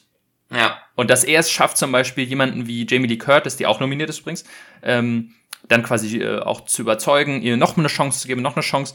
Ähm, ich finde, das ist einfach eine tolle Message, auch gerade in der heutigen Zeit irgendwie. Ich, ich, ich finde das, ich finde das ganz toll. Ähm, und ich freue mich auch für ihn. Also, wenn man sich seine, seine aktuellen Reden anguckt, die er schon hm. gehalten hat bei manchen Preisen, ist es wirklich toll und ich freue mich sehr auf seine Rede. Ähm, das wird ganz toll. Ja, dann äh, Jamie Lee Curtis halt als äh, Nebendarstellerin zum ersten Mal nominiert. Äh, Wirklich? Krass. Mhm. Äh, oh, dann, dann noch ist, ist Stephanie Hugh, Hugh die äh, Tochter quasi, mhm. äh, auch nominiert. Äh, dann haben wir noch äh, ähm, Regie. Wir haben Drehbuch. Wir haben Musik. Wir haben den Song am Ende. wir haben das Kostümdesign und wir haben das Editing. Also für mich könnte er wirklich, also Michelle Yeoh würde es verdienen, äh, Kiyo Kwong würde es auf jeden Fall verdienen. Ich finde, Regie ist vollkommen verdient. Ähm, Editing. Editing auf jeden Fall. Kostümdesign finde ich auch sehr gut in dem Film. Gerade Ja. so die ganzen Kostüme von, von, ähm, von der Tochter. Ja. Die sind genial. Song ist mir jetzt nicht so im Gedächtnis geblieben, deswegen Ja, weiß ich jetzt nicht. Äh, auch Screenplay finde ich großartig und Musik finde ich auch gut. Also von mir aus kann der wirklich äh, als großer Gewinner da rausgehen. Und ich, ich glaube auch tatsächlich, ich bin sehr groß äh, davon überzeugt, dass er das Rennen machen wird, auch beim, äh, beim Regie. Dass die Daniels heißen die ja, also zwei, zwei Daniels, Hm. dass die das machen und ich, ich würde mich einfach so freuen. Ja. Ja, da kann ich mich nur anschließen. Ja. Ähm, ich glaube, dann haben wir zwar leider diesen Film zwar sehr schnell abgehakt, aber Ja, aber ich meine, wir haben so, so viel schon darüber geredet, Ja. über diesen Film und werden es wahrscheinlich auch noch weiter tun. Ähm, wohingegen Elvis jetzt für immer, zack, äh, wenn ja, wir genau, da, da, der wird nicht mehr erwähnt. ja. Ja. So, das also zu Everything Everywhere All at Once. Wer es noch nicht gesehen hat, einfach gucken, es ist einfach großartig. So. Ähm, damit haben wir jetzt die ersten vier. Äh, möchtest du weitermachen? Was kommt als nächstes? Ich würde weitermachen. Ich würde weitermachen mit Triangle of Sadness. Mhm, Triangle of Sadness ähm, ist ja auch bei uns beiden, glaube ich, auf der Topliste letztes Mal gelandet. Also äh, haben wir beide quasi unseren Senf schon abzugeben. Geht im Grunde um eine, eine, eine, eine Luxuskreuzfahrt, wo ganz viele reiche äh, Leute drauf äh, landen. Und ähm, ja, so ein bisschen, im Grunde ist es eine Komödie in erster Linie, die so ein bisschen ähm, die, die obere Schicht auf den Arm nehmen soll, äh, wie sie quasi so übers Leben denkt, über auch mit Geld umgeht, aber auch dieses Machtgefälle zwischen halt Diener und, und Herrscher oder so ein bisschen. Auf diesem Luxusschiff wird viel angesprochen. Ähm, und ja, ich glaube, ja, es ist mittlerweile kein Spoiler mehr. Ich glaube, das ist auch in allen Trailern immer zu sehen gewesen, äh, dass irgendwann quasi die auch auf einer Insel landen. Äh, also dann da quasi der, der, der, der Film kippt sozusagen die, das, das Boot kentert und ein paar davon müssen auf einer Insel stranden und plötzlich dreht sich eben dieses Machtverhältnis um. Die reichen Leute haben eigentlich nichts mehr zu sagen und äh, die, die eigentlich die Unterschicht sind, haben plötzlich die Meistermacht. Und im Großen und Ganzen ist es halt quasi so ein bisschen satirische Komödie auf eben die oberen 1%, wie es immer so schön heißt. Ähm, und ja, wie schon, wie schon gesagt, Themen wie, wie gehen die mit Geld um, wie sehen die Geld äh, und Machtverhältnisse und Klassen in der Gesellschaft. Ich hatte ihn damals extrem hoch. Ich glaube auf meinem Platz zwei. Ich habe ihn jetzt nicht nochmal gesehen. Irgendwie so, je länger es die Zeit vorbeikommt, ist, ist er mir bei immer, also ist, ist der Hype so ein bisschen abgeflacht, aber ich würde ihn immer noch nicht runtersetzen. Deswegen habe ich ihn jetzt bei mir auf noch auf der auf der drei. Mensch, Ähm, wir sind mal, mal einer Meinung. Ich habe Ja, ja, auf der. 3. ja, perfekt. Triangle of Sadness Passt, ja auch. passt ja, ne? Mhm, ja. Ja, ich fand also- den auch, auch wirklich witzig von, von Anfang bis fast zum Ende. Ich mochte ja das Ende nicht ganz so. Mhm. Ähm, aber ich mag sehr, wenn so ein Film solche schwierigen Themen mit so viel Witz ähm, rangeht und nicht nur ein Sad Drama irgendwie ist, obwohl der Titel es vielleicht anders vermuten lässt. Ähm, ja, mir hatte der super gefallen. Äh, hat dann ja noch ein paar Bonuspunkte bei mir bekommen, wegen den Schauspielern. Aber äh, ganz, ganz cooler Film. Ich glaube nicht, dass er viel gewinnen wird, aber Ja, ich glaube ehrlich gesagt, dass er gar nichts gewinnen wird. Also er hat drei Nominierungen. Hm. Best Picture halt, ähm, Directing und äh, Screenplay.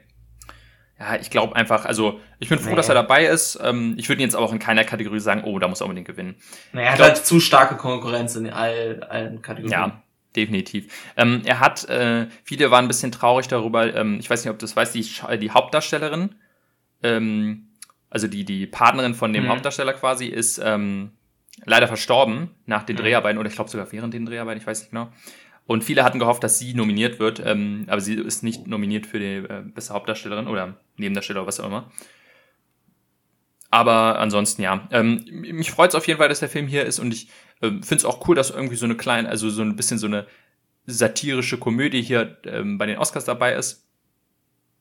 Ähm, ich finde auch, der, das häufigste, was ich an der Kritik gelesen habe von dem Film, ist, dass er halt so ein bisschen sehr, ja, offensichtlich mit seiner Kritik ist. Also es ist jetzt, wie gesagt, keine sehr subtile, kein subtiler Kommentar. Aber ich finde das auch ehrlich gesagt gar nicht schlimm. Also ich verstehe gar nicht, warum bei solchen Satire-Komödien plötzlich der Anspruch da ist, dass das jetzt das Größte der Welt sein soll. Ich finde einfach so ein bisschen lustige Kommentar, finde ich, reicht komplett aus. Und ich finde, der Film macht da auch so sehr kreative Sachen mit. Mit den, mit den Charakteren, wie die geschrieben ja. werden.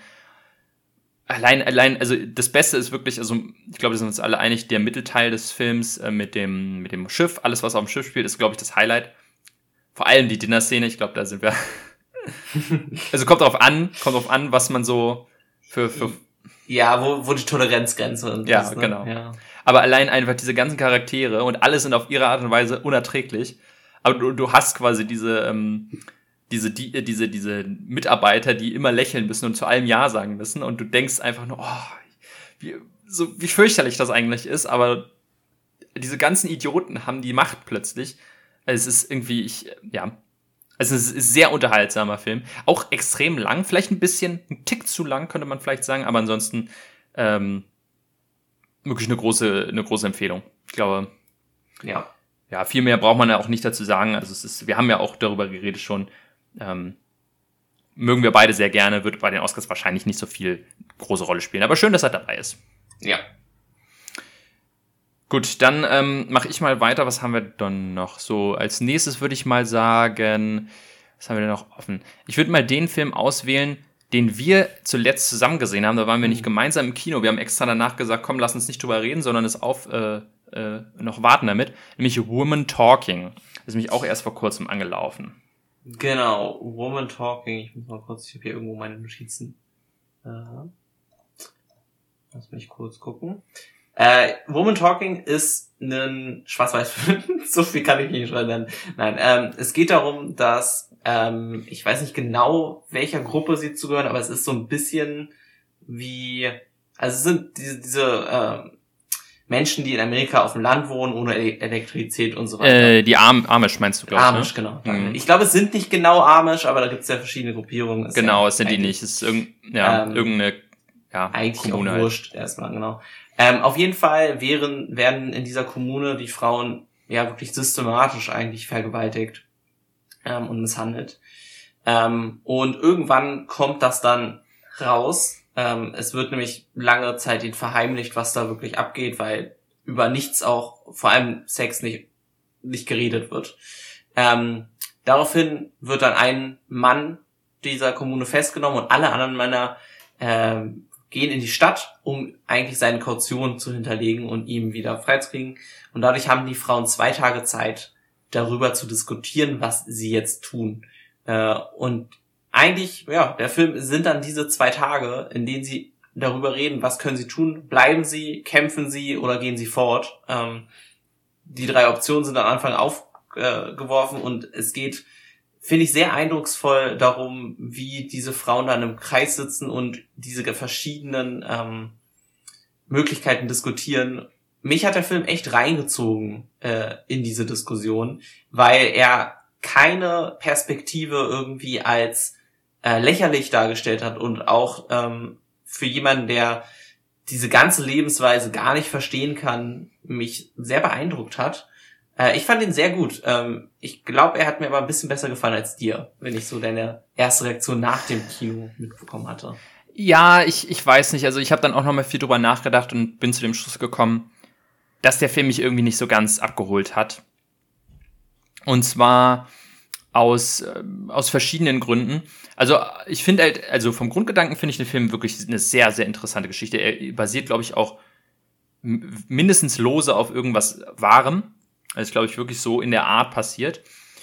Äh, und dementsprechend finde ich halt die Prämisse schon mal sehr spannend, oder nicht spannend, aber sehr wichtig und auch sehr, sehr gut umgesetzt.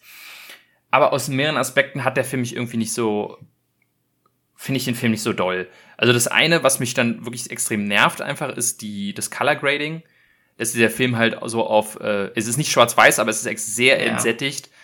Äh, nach Motto, oh, ist ein ernster Film, deswegen muss ganz wenig Farbe drin sein. Und ich finde das ich finde, es schadet dem Film tatsächlich, weil ich finde, ich hätte es viel eindrucksvoller gefunden, wenn der Film eine normale oder vielleicht so eine, eine sehr, sehr, nicht bunt, aber quasi eine sehr, sehr farbenfroh gewesen wäre und trotzdem man diesen, diesen, die, diesen düsteren, dieses düstere Thema hat. So ist es für mich so, oh, es ist, wir reden über was Dunkles, deswegen muss der Film dunkel sein. Ich, so, sowas nervt mich irgendwie. Ich finde, das ist einfach, das war einfach wahnsinnig unnötig. Ich weiß nicht. Ja, er reißt dann vielleicht dann ein bisschen mehr aus der Story auch raus, ne, weil man mhm. dann wieder so ein bisschen mehr Abstand von, von dieser Welt nimmt, weil sie so anders aussieht als die, die man mhm. kennt. Ähm, ja. da, da bin ich auch bei dir. Ich finde allgemein dieser, dieser Hang, ich, mir ist es tatsächlich nicht mal aufgefallen. Ich habe auch einen Farbenliter, also vielleicht lag es auch daran. Ich habe ja. ihn wirklich als schwarz-weiß wahrgenommen, muss ich sagen. Mhm. Ja. Ähm, also irgendwie, vielleicht sind meine Erinnerungen auch, falsch, aber irgendwie ich war voll der Überzeugung, dass der schwarz-weiß ist. Ähm, ähm, ja, es ist, ich habe ihn auch nicht ganz oben. Ich habe ihn auf der 6, äh, muss ich dazu sagen. Mhm. Äh, weil ich dann doch, es ist halt eine dann doch relativ kleine Geschichte in, in, in Anführungszeichen. Und äh, er ist halt nur dieses, ja, fast schon Kammerspiel. Ich finde die Performances sind super stark. Auf jeden ähm, Fall, ja aber er ist dann hat dann doch nicht für mich ganz oben das Potenzial zum Oscar-Film gehabt. Ja, er ist so ein bisschen, also man, ich glaube, es ist relativ offensichtlich, dass der so ein bisschen als letztes noch dazu kam. Der hat auch nur insgesamt zwei Nominierungen, nämlich den Best Picture und Bestes ähm, Drehbuch, mhm. wo auch vermutet wird, dass er den äh, holen wird. Aber halt offensichtlich, dass der mit nur zwei Nominierungen dann noch als letztes, als Zehnter da irgendwie dazugeschoben wurde. Ähm, und auch viele sich über, sehr überrascht waren. Eigentlich, wie gesagt, waren viele der Meinung, The Whale schafft's stattdessen. Ähm, ich glaube, was eine Sache, die mich irgendwie so ein bisschen, ich weiß nicht, ob ich sagen würde, es stört mich, aber irgendwie das Problem bei dem Film ist, du hast diese Frauen, die sitzen zusammen und reden darüber, okay, was machen wir jetzt? Und das finde ich wahnsinnig spannend als Thema. Aber was, also womit der Film anfängt, ist im Grunde alle Männer gehen aus dem, aus dem Dorf und sind nicht mehr da, bis auf einer und die ganzen Kinder halt, die Jungen sind noch da. Und dadurch hast du nicht, und du siehst eigentlich, du siehst keinen Mann in diesem Film. Ich glaube, das ist bewusst so eine Entscheidung gewesen, dass du sagst, okay, wir wollen nur die Frauen als, als, als, als Rolle und ich, ich verstehe das total. Aber dadurch hast du diesen Kontrast nicht, weil ich mir immer das, ich habe mich immer gefragt, wie sieht das Leben von denen eigentlich aus? Mhm. Weil jetzt, wo die Männer weg sind, sind die alle, wirken die alle total befreit und reden ganz offen über alles und so. Und es wird angedeutet, dass wenn die Männer da sind, reden die gar nicht, über nichts. Beziehungsweise, also, ne, die werden jeden Abend vergewaltigt, aber die reden darüber nicht, weil das einfach dazugehört, dass die Frauen nicht reden, sozusagen über sowas nicht reden dürfen. Ja. Nicht mal untereinander. Sie wissen Und, nicht mal, was das wirklich ist, was da passiert. Genau. Ne? Also es wird irgendwie gesagt, das sind Dämonen oder sonst was, wird denen erzählt. Hat irgendeine mhm. Begründung, dass es halt nicht das ist, was es eigentlich ist. Mhm. Und dadurch, dass du nie weißt, okay, wie würde das, wie sah das Leben vorher bei denen aus, beziehungsweise wie würde es aussehen, wenn die einfach da bleiben und gar nichts machen, ähm, oder beziehungsweise auch, ne, es wird ja häufig die Frage gestellt, okay, wenn wir jetzt hier bleiben und kämpfen, was, wie sieht denn dieser Kampf aus? So, was machen wir denn da? Ähm, und dadurch, dass du nicht weißt, wie dieses Leben überhaupt ist, finde ich, war das für mich so ein Disconnect von, okay, ich kann gar nicht nachvollziehen, was überhaupt auf dem Spiel steht. Ich kann es mir denken, aber ich kann es irgendwie nicht ganz greifen. Mhm. Äh, und aus einem anderen Aspekt ist dieses, die Frage ist, okay, wir gehen weg. Und dann ist natürlich die Frage, okay, wo gehen wir hin? Wie sieht's draußen aus? Was ist da los? Äh, finden wir überhaupt wohin? Und aus deren Sicht, die wissen ja gar nicht, also der, Spiel, der Film spielt 2010, ähm, also in der Moderne, obwohl man am Anfang denkt, er spielt halt in den ach, 17. Jahrhundert oder was. Und das macht der Film auch, glaube ich, absichtlich. Und ich glaube, das ist auch der Sinn von dieser Kommune, dass die Frauen gar nicht wissen, was eigentlich da draußen alles ja. gibt. Ähm, aber das habe ich halt auch nie verstanden, oder beziehungsweise das ist dann auch mal so die Frage, okay, was ist deren Weltbild überhaupt? Wie viel wissen die denn darüber? Zum Beispiel halt Ben Witshaw, der mitspielt, der ist anscheinend mal weggegangen, um zu studieren und ist wiedergekommen. Und da ist natürlich die Frage, okay, fragen die nicht, okay, was war denn da draußen los oder was ist das? Oder fragen die sich nicht auch, da kam immer mal wieder ein Auto vorbei und hat irgendwie eine, eine Volkszählung gemacht? Für was, also fragen die sich nicht, was das ist und das, ja, das ich, ich glaube, denen wurde so eindoktriniert, dass sie halt nicht fragen dürfen, was, mhm. was, also nicht, nicht mal darüber nachdenken dürfen, zu fragen, was mehr ist, dass die mhm. gar nicht da auf die Idee kommen. Ja. Und das ist irgendwie so, das, das finde ich irgendwie, für mich wirkt das wie so ein bisschen, ja, verfehltes Potenzial oder beziehungsweise dadurch konnte ich einfach nicht ganz die Situation greifen, okay, was ist gerade los? Wer, was ist die Welt, in der diese Frauen leben? Und dadurch, dass es darum geht, was sie jetzt mit ihrem Leben anstellen wollen, finde ich das durchaus eine sehr wichtige Voraussetzung für den Film. Und irgendwie, dadurch konnte ich irgendwie nicht so ganz mit dem connecten. Obwohl ich trotzdem die Performances toll fand und er ist ja auch so ein bisschen, ich liebe ja Kammerspiele und er ist auch sehr viel Kammerspiel. Dass einfach nur ein Haufen von, von Frauen irgendwo sich hinsetzen in eine, in eine Scheune und reden. Und darum geht der ganze Film. Der heißt ja auch The Woman Talking, also das ist was du, that's what you get. Ja. Kein, Eigentlich kein mag ich ja sowas, aber, ja. Also, es aber ist ja. nicht Elvis oder Elvis. ja. ähm, aber ja, wie gesagt, es ist irgendwie dadurch konnte ich mit dem irgendwie nicht so ganz äh, connecten. Er ist für mich dann doch zu sehr, ja, keine Ahnung, arzi hausi Also weiß nicht, ist irgendwie ist leider nicht mein Film. Deswegen ist aber, ich hatte glaube ich schon gesagt, auch bei mir auf der neuen. Mhm. Ähm, und ähm, wie gesagt, äh, zwischen dem und Elvis ist ein Riesenabstand, aber ähm, ja, war einfach nicht mein Film leider. Ja. Nee. Äh, ich darf dann, oder habe ich genau. Aus, ich habe aus. Nö, genau, jetzt äh, kommt ja. unser, jetzt haben wir über sechs Filme, siebter Film kommt jetzt, okay. Äh, ja, ich will endlich das Pflaster abreißen und suche mir The Banshees of Inisherin aus. The Banshees of Inisherin ist der neue Film von Martin McDonough der auch Filme gemacht hat wie äh, Free Billboards, Outside of Missouri war auch bei den Oscars damals. Ähm, hier äh, Seven Psychopaths, äh, in Brü Brügge sehen und sterben ist auch noch ein Film von ihm. Äh, und es geht quasi, es handelt von einer äh, kleinen irischen Insel, wirklich wahnsinnig winzige Insel. Ich habe mal auf Google Maps geguckt, die ist wirklich, wirklich nicht der Rede wert. So Helgoland-mäßig. Und ähm, es spielt während des Bürgerkriegs äh, in mhm. Irland, glaube ich. Oder ist Troubles. Ja. Genau. So ich glaube Ende hin. Ich glaube irgendwie so 1925 oder irgendwie so, so in dem Dreh, glaube ich. Ach so, ähm, nee, das stimmt nicht. Nicht während der Charles, sondern während des Bürgerkriegs, ja. Also genau. Früh, ja. Genau, es spielt auf dieser Insel, auf dem, auf dem Festland ist quasi gerade irgendwie riesiger Bürgerkrieg. Und es geht eigentlich erstmal darum, dass diese Leute da in dieser Insel einfach ihr Leben leben. Und du hast den Hauptcharakter von Colin Farrell, der halt Best Buddies ist mit Brandon Gleason. Doch eines Tages, damit geht der Film los, sagt Brandon Gleason einfach, ich will nicht mehr dein Freund sein. Und Colin Farrell ist halt so völlig, ja, völlig überrascht davon und sagt, hey, was, was ist denn? Und er sagt, ja, ich will einfach nicht mehr dein Freund sein. Und darum dreht sich quasi dieser Film, dass Colin Farrell jetzt damit umgehen muss, dass sein bester Freund nichts mehr mit ihm zu tun haben will und am Anfang auch nicht ganz weiß, warum. Und ähm, großartig mehr passiert auch nicht. Es geht halt, wie gesagt, um diesen Konflikt zwischen Colin Farrell und Brandon Gießen und, und um die ganzen, was das halt für, sie für diese sehr, sehr kleine Kommune bedeutet. Also da gibt es wirklich nur so, ein, so, eine Handvoll, so, so vielleicht 100 Leute, die auf dieser Insel leben. Das heißt, man kennt sich. Und dass, wenn zwei Leute plötzlich nicht mehr miteinander reden, ist das natürlich auch, äh, kriegt es jeder mit. Und ähm, der Film geht eben darum, was macht Colin Farrell jetzt? Hm. Ja, äh, um jetzt, ja, viel mehr will ich auch gar nicht zu sagen, aber ja. Ähm, du hast ja schon so ein bisschen angedeutet, äh, war nicht so dein Film.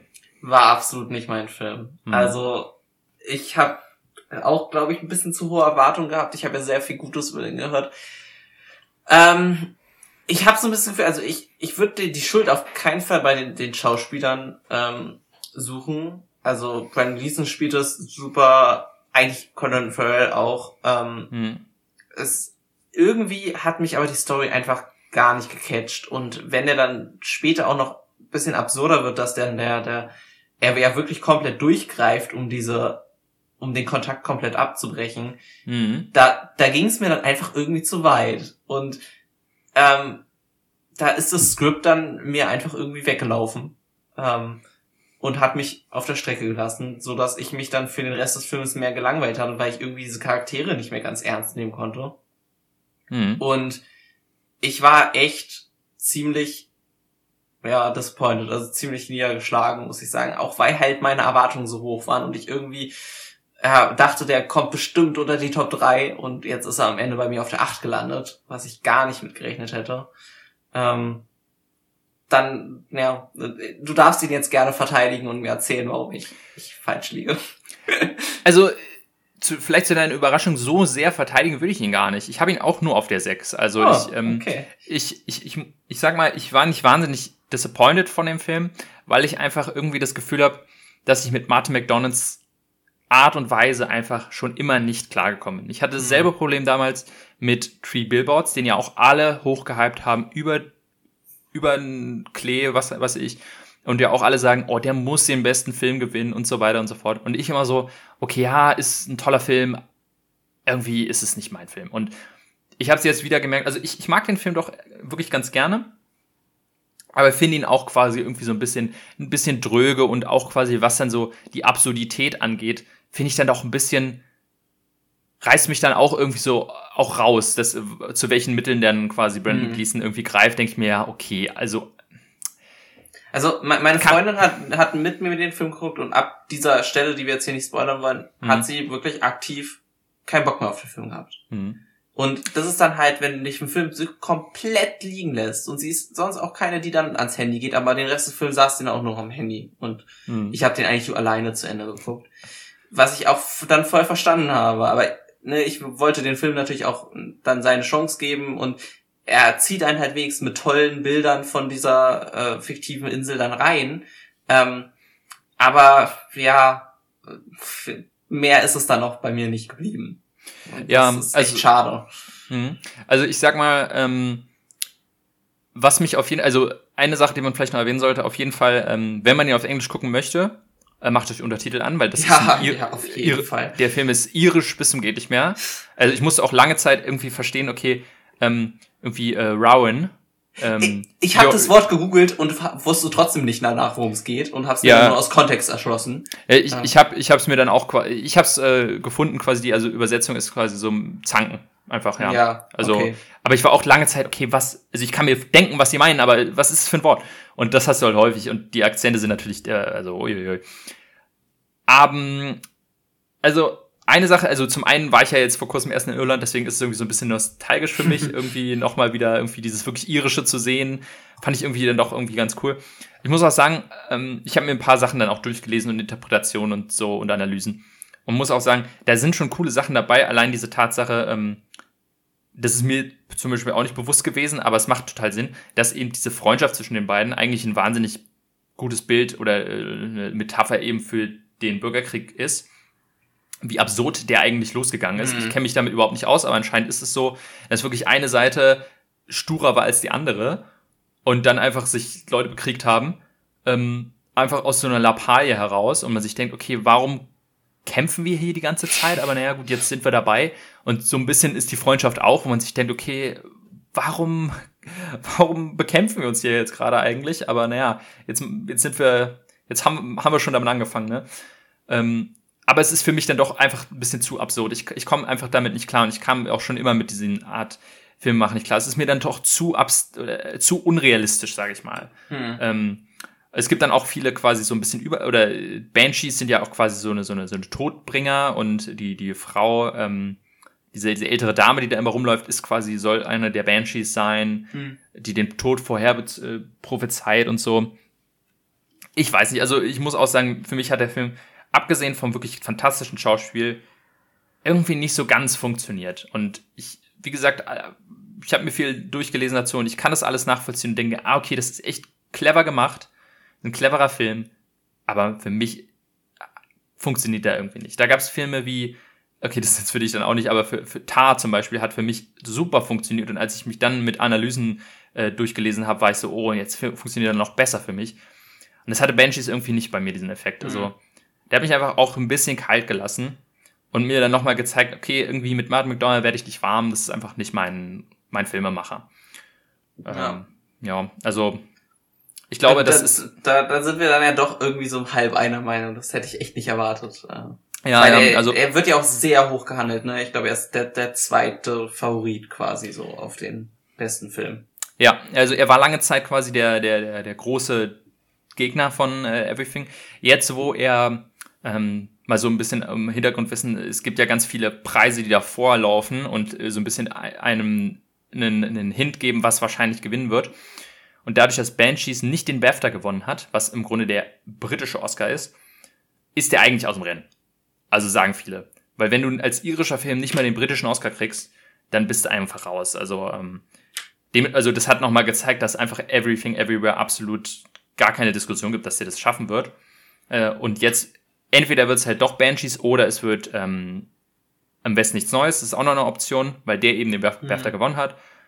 Aber ansonsten ähm, wie gesagt, der war quasi lange Zeit so äh, der, der Underdog, aber der ist, glaube ich, jetzt wirklich raus. Ähm, was mich, also ich sag mal, es würde mich wahnsinnig freuen für jemanden wie ähm, Barry Keoghan. Der ist als Nebendarsteller nominiert. Den finde ich sehr cool. Oder der gefällt mir richtig gut in dem Film. Das ist so, so dieser, dieser Junge. Ah ja, ja, der ist tatsächlich auch mit der most entertaining Teil zumindest. Mhm, genau. Ähm, ansonsten noch, also es sind vier äh, Schauspieler mit Colin Farrell. Muss ich sagen, fand ich jetzt auch nicht so, hat mich nicht komplett weggehauen in dem, mhm. in dem Film. Brandon Gleason wiederum schon, also irgendwie, da finde ich Colin Farrells Performance in Batman deutlich beeindruckender. Also nicht beeindruckend, nicht beeindruckender, aber irgendwie, ich weiß nicht. Ja, hat mich so ein bisschen kalt gelassen. Brandon Gleason wiederum echt toll. Und äh, Carrie Condon, das ist die Schwester quasi vom mhm. Hauptdarsteller, ist auch sehr toll in dem Film. Ähm, wahrscheinlich wird aber keiner davon gewinnen. Äh, die sind alle eher so ein bisschen hinter den Predictions. Ähm, ja, ansonsten Screenplay, glaube ich, äh, könnte er machen. Äh, Score, ja, Editing und, und Regie. Würde mich tatsächlich, also es würde mich wundern, wenn er ohne einen Preis rausgeht. Ja.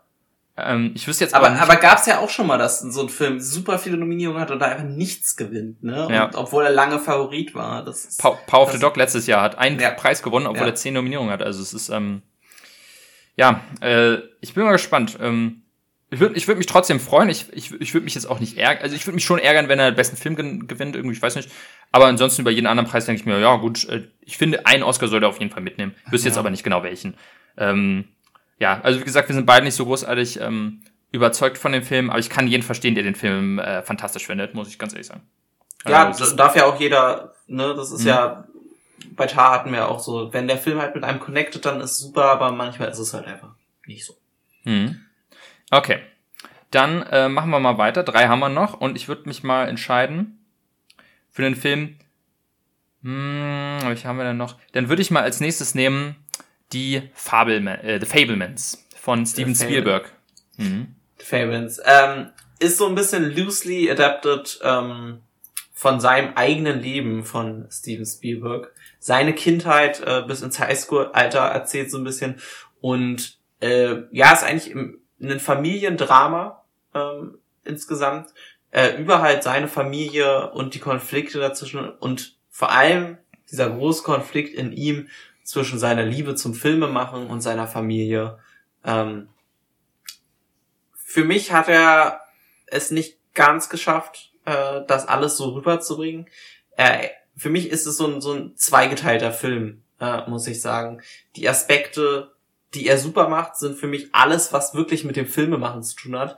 Das fand ich super cool, äh, richtig tolle Einstellung. Es gibt die eine Szene, wo sie so, so eine Art ja, Kriegsfilm machen wie dann die Special-Effekte, das habe ich richtig gefeiert, da hatte mich der Film komplett. Dann aber das Drama um seine Familie wird sehr langsam erzählt ähm, und da hat mich auch vor allem, muss ich sagen, die Performance, die seine von der äh, Schauspielerin, die seine Mutter spielt, nicht so ganz abgeholt. Die fand ich die ganze Zeit irgendwie so ein bisschen ähm, over the top und hat mich da so ein bisschen auf der Strecke gelassen ich bin deswegen sehr gemischt äh, am Ende aus dem Film rausgegangen. Am Ende hat er mich nochmal wieder so ein ganz bisschen bekommen, äh, obwohl er mich so eigentlich am Anfang, vor allem des dritten Aktes, sehr, sehr liegen gelassen hat. Ähm, hm. Ja, also gemischt, muss ich sagen. Ich, ich, ich muss auch sagen, ich finde ihn, ähm, ich bin äh, sehr gemischt. Obwohl er relativ weit hinten bei mir ist, muss ich trotzdem sagen, dass ich den als Film echt doch sehr mag. Ähm, aber weil ich manche Aspekte wirklich sehr gern mag, manche finde ich irgendwie so ein bisschen daneben. Ähm, so, also das, was mich als allererstes irgendwie so, auf der einen Seite nervt es mich, auf der anderen Seite irgendwie mag ich es, ist halt dieses Filmemacher erzählen, wie toll es ist, Filme zu machen. Und es ist irgendwie so, ich bin Filmfan und ich, theoretisch finde ich das auch total faszinierend und mag das. Und wie du schon meintest, das Beste an dem Film sind, wie er tatsächlich Filme macht und irgendwie da diese seine Kriegsfilme dreht. Das ist so cool, so kreative kleine Aspekte und wirklich man auch so richtig merkt, okay, die, die Faszination, die Leidenschaft davon spürt man richtig. Aber irgendwie nervt es mich auch total, ständig wieder irgendwelche Filme über Hollywood und übers Filmemachen zu sehen. ähm, Gerade bei den Oscars ist halt immer wieder dasselbe. Äh, es ist jetzt, es ist, ich finde es sowas wie Mank zum Beispiel finde ich deutlich nerviger, weil es halt eher über Hollywood ist und das ist wirklich eine ganz mhm. persönliche Geschichte. Da, das kann ich noch eher nachvollziehen. aber es ist trotzdem halt so, okay, wir verstehen es, Filme sind toll, wir mögen alle Filme, ähm, aber ich würde gerne Filme über was anderes sehen als über Filme machen. Jedenfalls mal ab und zu. Also das ist so, das, das, das ist der erste Zwiespalt, der mich bei diesem Film irgendwie hat. So, ähm, ja, so, so ein Film generell über das Filme machen. Wenn, deswegen hatte ich auch keinen Bock auf den Film eigentlich, als er auch schon angekündigt wurde, weil ich dachte, oh, schon wieder. Na, da, here we go again, ne? Ja, ich bin da eigentlich so ein bisschen anderer Meinung. Ich mag das tatsächlich eigentlich normalerweise ganz gerne. Nur mir hat er dann einfach zu wenig dann tatsächlich das Filmemachen gezeigt. Weil, mhm. du meinst ja auch, das war ja auch so dein Lieblingsteil. Da hat er dann gut funktioniert. Aber wenn er dann halt ähm, seine Highschool-Bullies dann auf einmal zeigt, weil er da als Jude äh, irgendwie ähm, mhm. gemobbt wird, da dachte ich dann so auf einmal, was, was macht dieser, das, der, der Netflix Highschool-Drama jetzt in meinem, meinem Spielberg-Film? Ähm, mhm. Und das hat, hat mich eher gestört. Ähm, weil ich fand halt, sonst, Spielberg ist ein, eine Legende äh, des Filmemachens. Ich erfahre gerne zwar mehr über ihn, aber dann vielleicht so ein bisschen die wichtigeren Sachen, so blöd es klingt. Und ich meine, es ist ein sehr persönlicher Film, deswegen kann ich es vorstellen, wenn er den so machen will, dann bitte macht den so, äh, kein Ding, aber es ist dann halt nicht hundertprozentig mein Film äh, in den Aspekten. Mhm. Also ich habe auch generell das Gefühl, dass das auf jeden Fall ein Film ist, den Spielberg einfach quasi, also deswegen würde ich jetzt auch nicht großartig was sagen, oh, das hätte anders machen, aber ich glaube auch, wie du schon meinst, das ist ein Film, den er für sich gemacht hat und mhm. nicht unbedingt sagt, oh, ich will hier einen Oscar gewinnen, weil der hat mehr als genug. Und ich denke mal, der will, wollte einfach wirklich auch so ein bisschen, wieso man schreibt seine eigenen Memoiren, ist es quasi so sein, sein eigener Film von seinem Lebenswerk oder von, von sich selber. Aber wie du schon meintest, halt äh, für mich dann persönlich ist es dann irgendwie so, die, die Highschool-Sachen brauche ich dann nicht.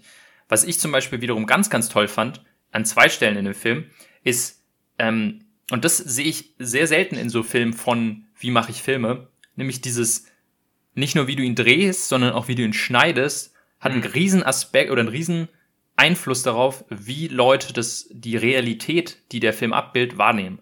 Äh, da gibt's eine Szene, wo er quasi einen, ähm, einen, äh, einen Ausflug filmt und dann schneidet zum ein, und dann macht er zwei Schnittfassungen. Eine Schnittfassung für seine Familie, die zeigt einfach den, den, den Urlaub. Und dann macht er eine extra Schnittfassung, wo er quasi, sag ich mal, ähm, die ist so zusammengeschnitten, dass relativ offensichtlich ist, dass seine Frau, ähm, äh, nicht seine Frau, seine Mutter äh, ihren Vater nicht betrügt, aber auf jeden Fall, naja, an, Gefühle für jemand anderen hat. Mhm.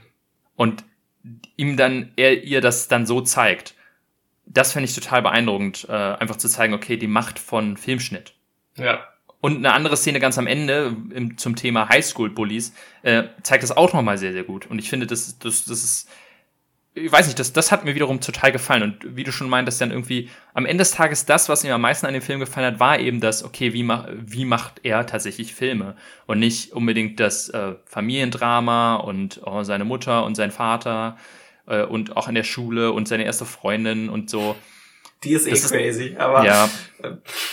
Hm. ja. Das ist dann, das hat mich dann irgendwie wieder dann rausgezogen und andere Sachen haben mich wieder reingezogen. Äh, zum Beispiel, ich muss auch sagen, ähm, äh, wie heißt er denn? Äh, Seth Rogen finde ich so ein bisschen, also wirkt wie so ein Fremdkörper in dem Film. Irgendwie, ich finde, ich nehme ihm seine Rolle nicht ab. Vielleicht einfach, weil es Seth Rogen ist. Mhm. Aber ich weiß, obwohl ich Seth Rogen in zum Beispiel in Steve Jobs richtig, richtig toll finde, ich weiß auch nicht irgendwie, in dem Film wirkte er für mich irgendwie nicht echt. Wenn du verstehst, was ich meine. Ja. Stimmt schon. Ja. Und, äh, und ein, genau, ein Aspekt, der mich auch wieder rausgezogen hat, da hatte ich, haben wir schon mal drüber geredet, ähm, und zwar, der ganze Film ist halt wahnsinnig ähm, überbeleuchtet. Oder beziehungsweise ja. er ist ja, so, so wie er beleuchtet ist und gefilmt ist, wirkt das alles wie so eine Art Traum.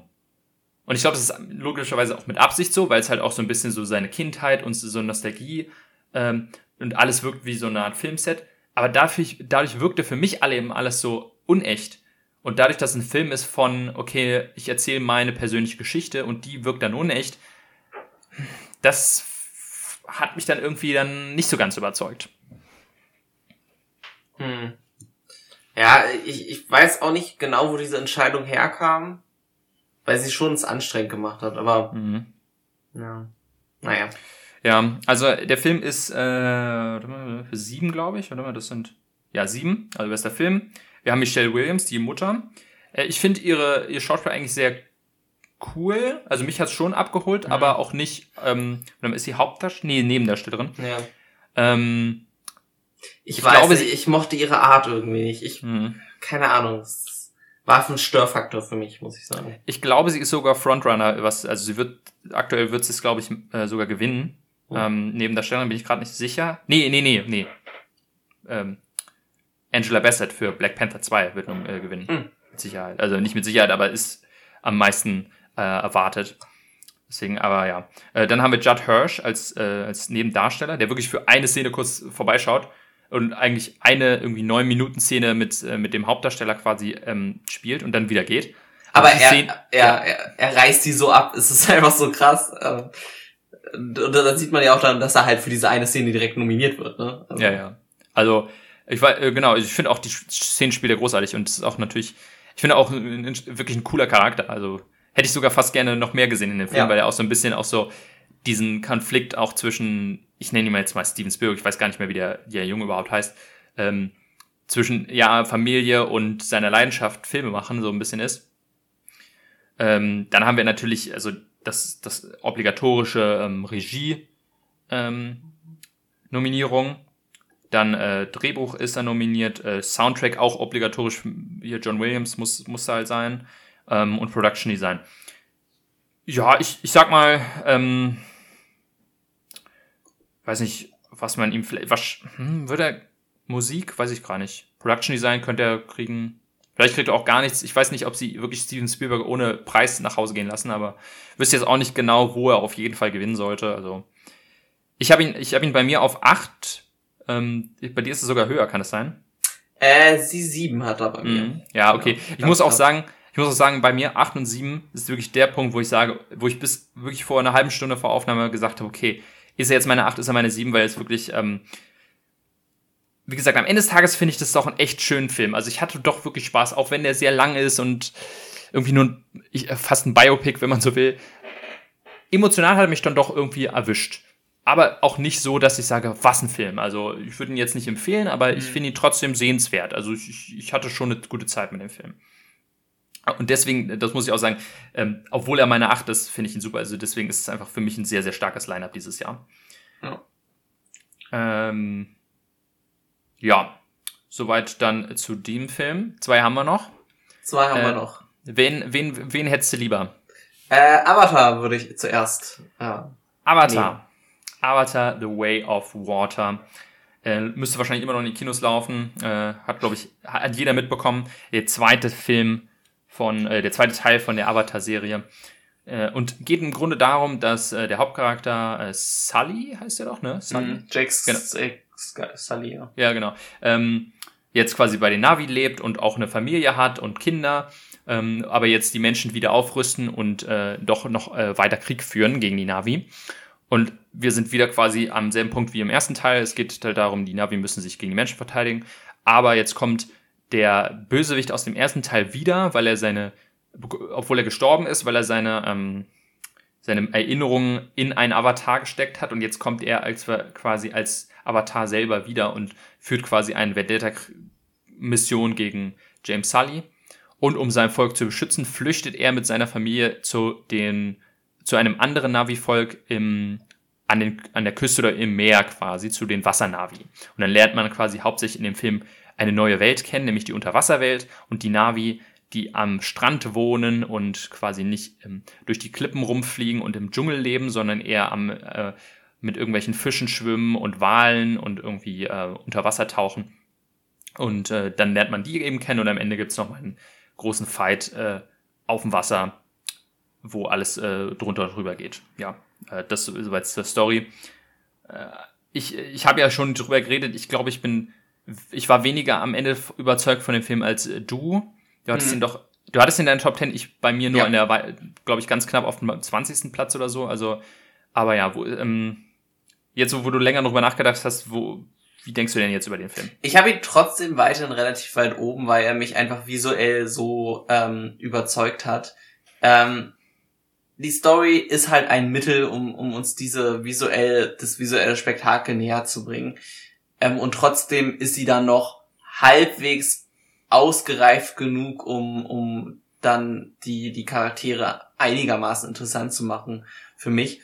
Und er macht mir halt zumindestens Lust auf noch mehr Filme gucken. Und deswegen ist er für mich dann weiter oben als manch anderer Film, weil ich irgendwie ähm, dafür so dachte, ja, dafür gehe ich ins Kino. Da, ich war richtig weggeflasht von, von den, den ähm, vom visuellen, vom, von den Bildern, die der mir gezeigt hat.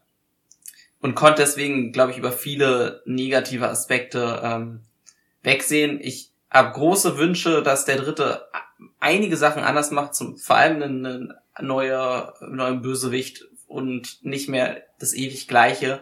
Aber trotzdem habe ich ihn dann für mich noch auf der 5. Ähm, also immer noch im, im sehr guten Mittelfeld.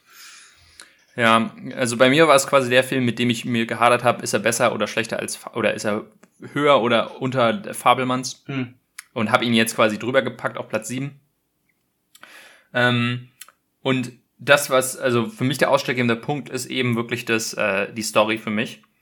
Weil, also gerade wenn ich ihn jetzt in der Liste mir anschaue mit, ähm, okay, das sind die Oscar-Filme, denke ich mir halt, okay, also ich, ich finde trotzdem, er, er ist verdient auf dieser Liste, ähm, ähnlich wie bei Top Gun auch, weil ich denke einfach, so ein Film, das ist wirklich ein absoluter Meilenstein fürs Kino und hat extrem viel auch fürs Kino getan ähm, und zeigt eben auch so eine Art, ich meine, wenn ich mir so in den, glaube ich, sowas in den 60ern wurden halt Filme wie Ben Hur ausgezeichnet, weil sie eben riesige Sets hatten und eben riesige Epen ja. waren.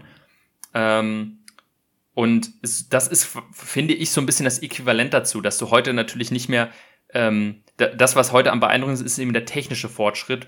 Und da ist halt Avatar wirklich, zeigt eben, okay, was ist aktuell möglich oder was wird demnächst möglich sein. Und dafür finde ich, ist er schon verdient, wenn man sagt, okay, in dem Jahr, wenn es um zehn Filme geht, die in dem Jahr wichtig waren, dann ist Avatar da auf jeden Fall dabei. Aber wenn es dann auch wirklich darum geht, okay, Oscar, wer ist denn tatsächlich der beste Film? Dann fällt für mich Avatar auf jeden Fall unter sowas wie Top Gun, weil irgendwie Avatar mich die Story wirklich rausgezogen hat oder beziehungsweise ist mir dann zu sehr nochmal der erste war. Deutlich schlimmer als bei Top Gun 2. Hm. Weil es für mich halt wirklich nochmal der erste ist und wir haben wieder, oh, wir müssen uns vor den Menschen retten und so und wir haben denselben Bösewicht und ähm, keiner der Charaktere wirkt irgendwie aus, also obwohl Top Gun im Grunde nur ein Fliegerfilm ist, gehen mir die, die äh, Charaktere trotzdem irgendwie ans Herz. Äh, mit irgendwie mit ihren Wünschen und mit ihren Ängsten und was weiß ich. Und bei, bei Avatar ist für mich alles irgendwie so, sie sind für mich halt nur so CGI-Figuren. Und ich, ich, ja. ich, ich habe keine wirkliche emotionale Bindung zu dem Hauptcharakter, zu dem, zu der Mutter, zu keinem der Kinder, bis auf, bis auf die eine, die quasi schon als interessanteste Figur ist. Der Bösewicht ist mir total egal und ich kann ihn null nachvollziehen. Also nachvollziehen, ja, ist es halt eher wie Rache. Und das ist für mich so ein bisschen plump.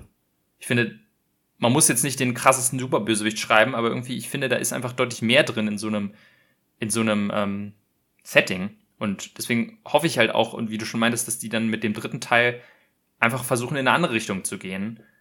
Weil ich jetzt eher nach dem zweiten Teil so bin, oh ey, pff, und jetzt noch ein Avatar-Film, weiß ich nicht. Also, wenn, ich finde, der Film hätte eher, für mich eher viel mehr dieses sein sollen, okay, wir wissen alle, was Avatar ist und jetzt gehen wir mal eine ganz andere, nicht ganz andere Richtung, aber jetzt machen wir mal einen neuen Spin rein.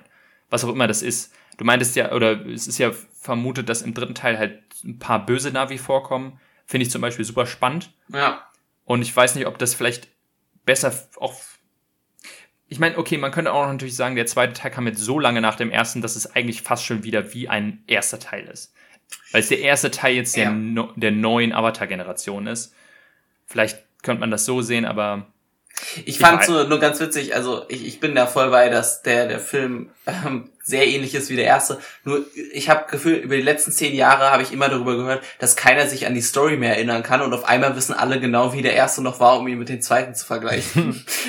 also hm. es ist halt auch das so, ja, genau, wir hatten ihn ja direkt davor gesehen, deswegen, aber ähm, ich finde halt, dass diese, so ein Film, der so erfolgreich ist, halt auch oft dann ein bisschen unfaire Kritik manchmal auf sich zieht, weil halt es einfach cool ist, Sachen zu hassen, die erfolgreich sind.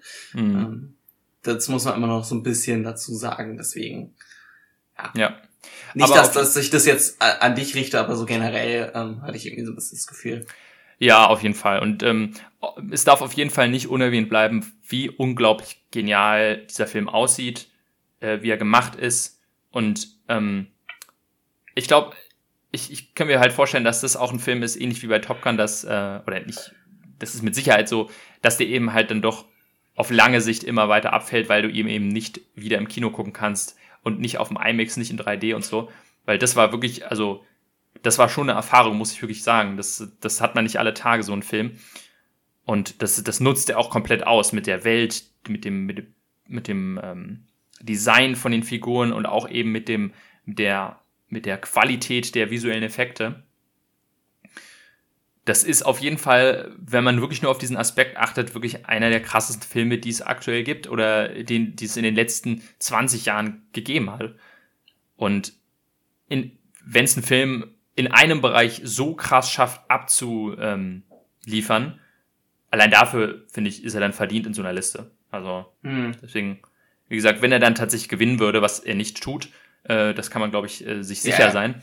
Aber ähm, äh, dann könnte man da nochmal drüber reden, okay, was äh, ist das verdient, aber allein die Tatsache, dass er hier drin ist, finde ich, gibt es eigentlich keine Diskussion.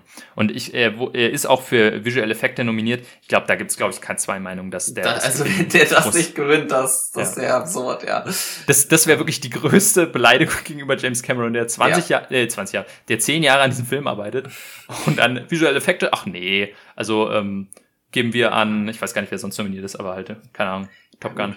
Zur Not muss er halt seine Tränen mit zwei Milliarden Dollar ja. wegwischen. Ja, genau. ähm, ansonsten für Sound ist er auch nominiert. Ähm, glaub, also denke ich, ist auch verdient, aber da glaube ich, ist Top Gun hat einfach einen hm. Ticken, einen Ticken die Nase vorn. Production Design finde ich auch spannend, weil da scheiden sich auch so ein bisschen die Geister. Ich finde schon, dass das verdient Production Design ist, weil es halt, zwar ist es nicht, die meisten Sachen sind nicht physisch gebaut worden, aber ich finde es ist trotzdem halt du musst es ja trotzdem designen. Auch wenn es alles aus dem Computer ist, muss ja, ja irgendjemand diese Welt designt haben.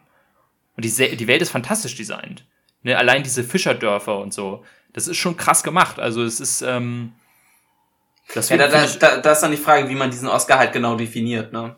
Ja. Das ist so ein bisschen das Schwierige. Ja, ist das dann der Animations-Oscar oder ist das der, der Ja, genau, aber, genau. Aber, aber nur wenn man es auf, aufs Design anguckt, okay, wie wurde die, die Sets designt, ähm, ich weiß jetzt nicht, ob ich ihn zwingend dafür den, den, Preis geben würde, aber ich finde schon, der hat ihn auf jeden Fall die Nominierung mindestens verdient, weil das ist wirklich eine, eine krasse Leistung. Ich habe ja immer gesagt, das Beste an Avatar ist auf jeden Fall die Welt. Und äh, wie die hier gestaltet wurde, ist wirklich ähm, mal wieder fantastisch. Ja. Ja, ähm, das also zu Avatar. Also und dann haben wir noch einen übrig. Einer bleibt. Und zwar im Westen nichts Neues. All Quiet ja. on the Restaurant Front. Willst du erzählen, worum es geht? Ja, unser deutscher Vertreter für mhm. die Oscars und ähm, ein Safebet für den Internationalen äh, ist ein Remake beziehungsweise eine Buchadoption im, im ersten Sinne vom ähm, gleichnamigen Buch im Westen nichts Neues. Ähm, der erste Film kam in den 30er Jahren äh, raus und mhm. jetzt der, der neue von Netflix produziert.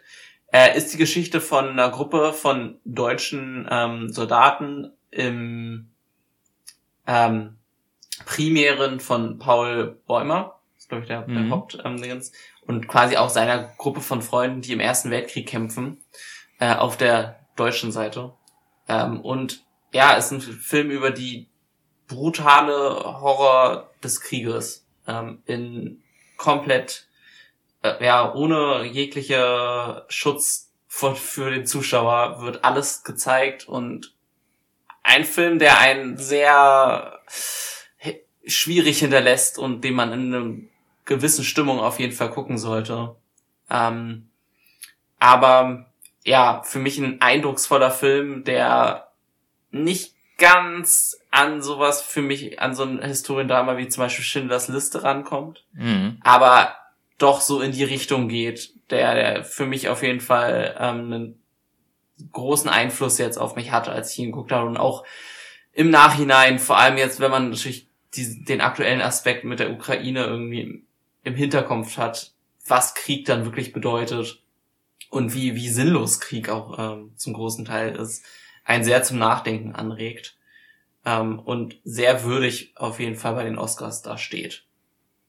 Ja, auf jeden Fall. Ich hatte ja, ähm, ich hatte ihn ja schon gesehen letztes Jahr und hatte ihn in meine Topliste ge gepackt, habe ihn jetzt auch nochmal gerewatcht und aus Interesse habe ich mir tatsächlich dann auch nochmal das, ähm, ja, ich sag mal, Originalverfilmung aus den 30ern dann angeschaut, um es zu vergleichen. Das Buch habe ich nie gelesen. Du hattest es, hattest du es in der Schule gelesen? Hattest ich habe es tatsächlich in Amerika im Englischunterricht ah, gelesen. Ja, mhm. also ich, ich wusste, wie der Film ausgeht. Ähm, aber ich konnte mich nur an sehr grobe Züge erinnern, muss ich sagen. Mhm. Also. Genau, weil natürlich stellt sich bei so einem Film die Frage, okay, brauchte es denn überhaupt ein Remake? Das, das, mhm. Dieselbe Frage hatten wir letztes Jahr bei West Side Story und ja. ähm, dieses Jahr dann wieder und ähm, deswegen wollte ich einfach mal so vergleichen, okay, was macht denn der erste Film? Reicht der nicht schon aus? Und ähm, bin zu dem Schluss gekommen, dass auf jeden Fall dieser Film eine, eine deutlichere Daseinsberechtigung hat als ein West Side Story. Ähm, einfach alleine aus dem Grund. Nummer eins, West Side Story damals war halt ein Film, den du immer noch super gucken konntest, weil der aus den 50er Jahren war und in Farbe und alles toll. Ähm, und der Original im Westen nichts Neues ist halt aus den 30er Jahren und auch, der ist fast 100 Jahre alt. Ich finde, er ist trotzdem noch sehr, sehr sehenswert, aber natürlich kannst du nicht erwarten von einem aktuellen Publikum, dass sie sich jetzt einen 30 Jahre, äh, einen 100 Jahre alten Film anschauen. Mhm und sagen, hör, brau, wozu brauche ich denn hier eine Neuverfilmung? Das geht doch noch. Also deswegen, allein da, deswegen kann ich sagen, hey, also, ne, ähm, und ein Aspekt, den ich halt dann doch wirklich sehr interessant finde, den den Film dann macht, ist nämlich diese Tatsache, als der erste Film rauskam und auch das Buch, ähm, das war vorm Zweiten Weltkrieg. Das heißt, du wusstest, man wusste nicht, was für eine, was für einen Einfluss hat denn dieser Krieg überhaupt auf Deutschland? Ja. Und heute weißt du es. Und das finde ich, Film schafft der Film auch wirklich sehr subtil rüberzubringen, nämlich durch diese ganzen Sachen äh, von, ähm, äh, na, wie heißt der denn? Ähm, äh, der Daniel Brühl, der mhm. ja die Verhandlungen macht und da ja angedeutet wird, klar, wir wollen uns hier ergeben, um Leute zu schützen und unser Volk zu schützen, aber wenn wir uns jetzt auch komplett ausnehmen lassen vom Feind, in Anführungszeichen, ähm, was macht das lang, auf lange Sicht mit unserem Land? Und heute weiß man, dass äh, die, ich sag mal, Kapitulation und das, was damit einherging, dafür gesorgt hat, dass das Volk so unglücklich war, dass sowas wie der Nationalsozialismus sprießen konnte. Ja. Und das ist ein wahnsinnig wichtiges Thema und äh, deswegen finde ich es, äh, allein dadurch hat dieser Film eine, eine Daseinsberechtigung, weil er eben schafft, dann diesen, ähm, diesen neuen historischen Blick nochmal auf so, eine, so, so einen Konflikt zu setzen. Und allein dafür lohnt es sich dann auch, finde ich, so einen Film zu gucken. Ja. Auch, ja. Man sieht ja sogar so die Anfänge von dieser Durchstoßlegende und so weiter, ne? Also da der, der eine General, der dann auch ähm, sie ganz am Ende nochmal in eine komplett sinnlose Mission schickt, mhm. ähm, ist ja, sagt ja schon so, ne, die, ähm, die, die quasi SPD sozusagen hat, hat uns verraten äh, und ähm, da, das ist ja genau auch ein Mittel, den Hitler dann benutzt hat, um an die Macht zu kommen mit dieser, diesen Argumenten. Mhm. Also da dieser historische Kontext, das, das stimmt, das ist wirklich ähm, wichtig. Es ist halt einfach ein, ein Film, der einen dann aber sehr, sehr traurig irgendwie hinterlässt. Ne? Also ich habe mich dann schon schwer getan, irgendwie zu jetzt Leuten bedingungslos den Film zu empfehlen. Weil ich glaube, nicht jeder kann das so hundertprozentig ab. Ähm, und man muss den dann irgendwie auch dem richtigen Kontext gucken.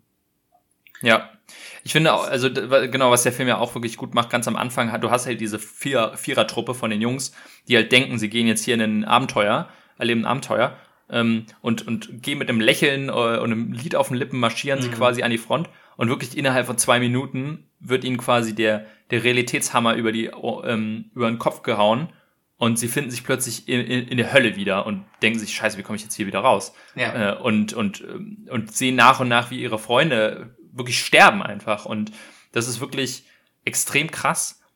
Ähm, aber finde ich halt auch wirklich sehr, sehr eindrucksvoll, wie dieser Film es schafft, äh, auch dieses, dieses, dieses psychische Leid ähm, wirklich äh, darzustellen von, okay, eben dachtest du noch, es wird hier alles toll und jetzt bist du an der Front und weißt nicht mehr wohin.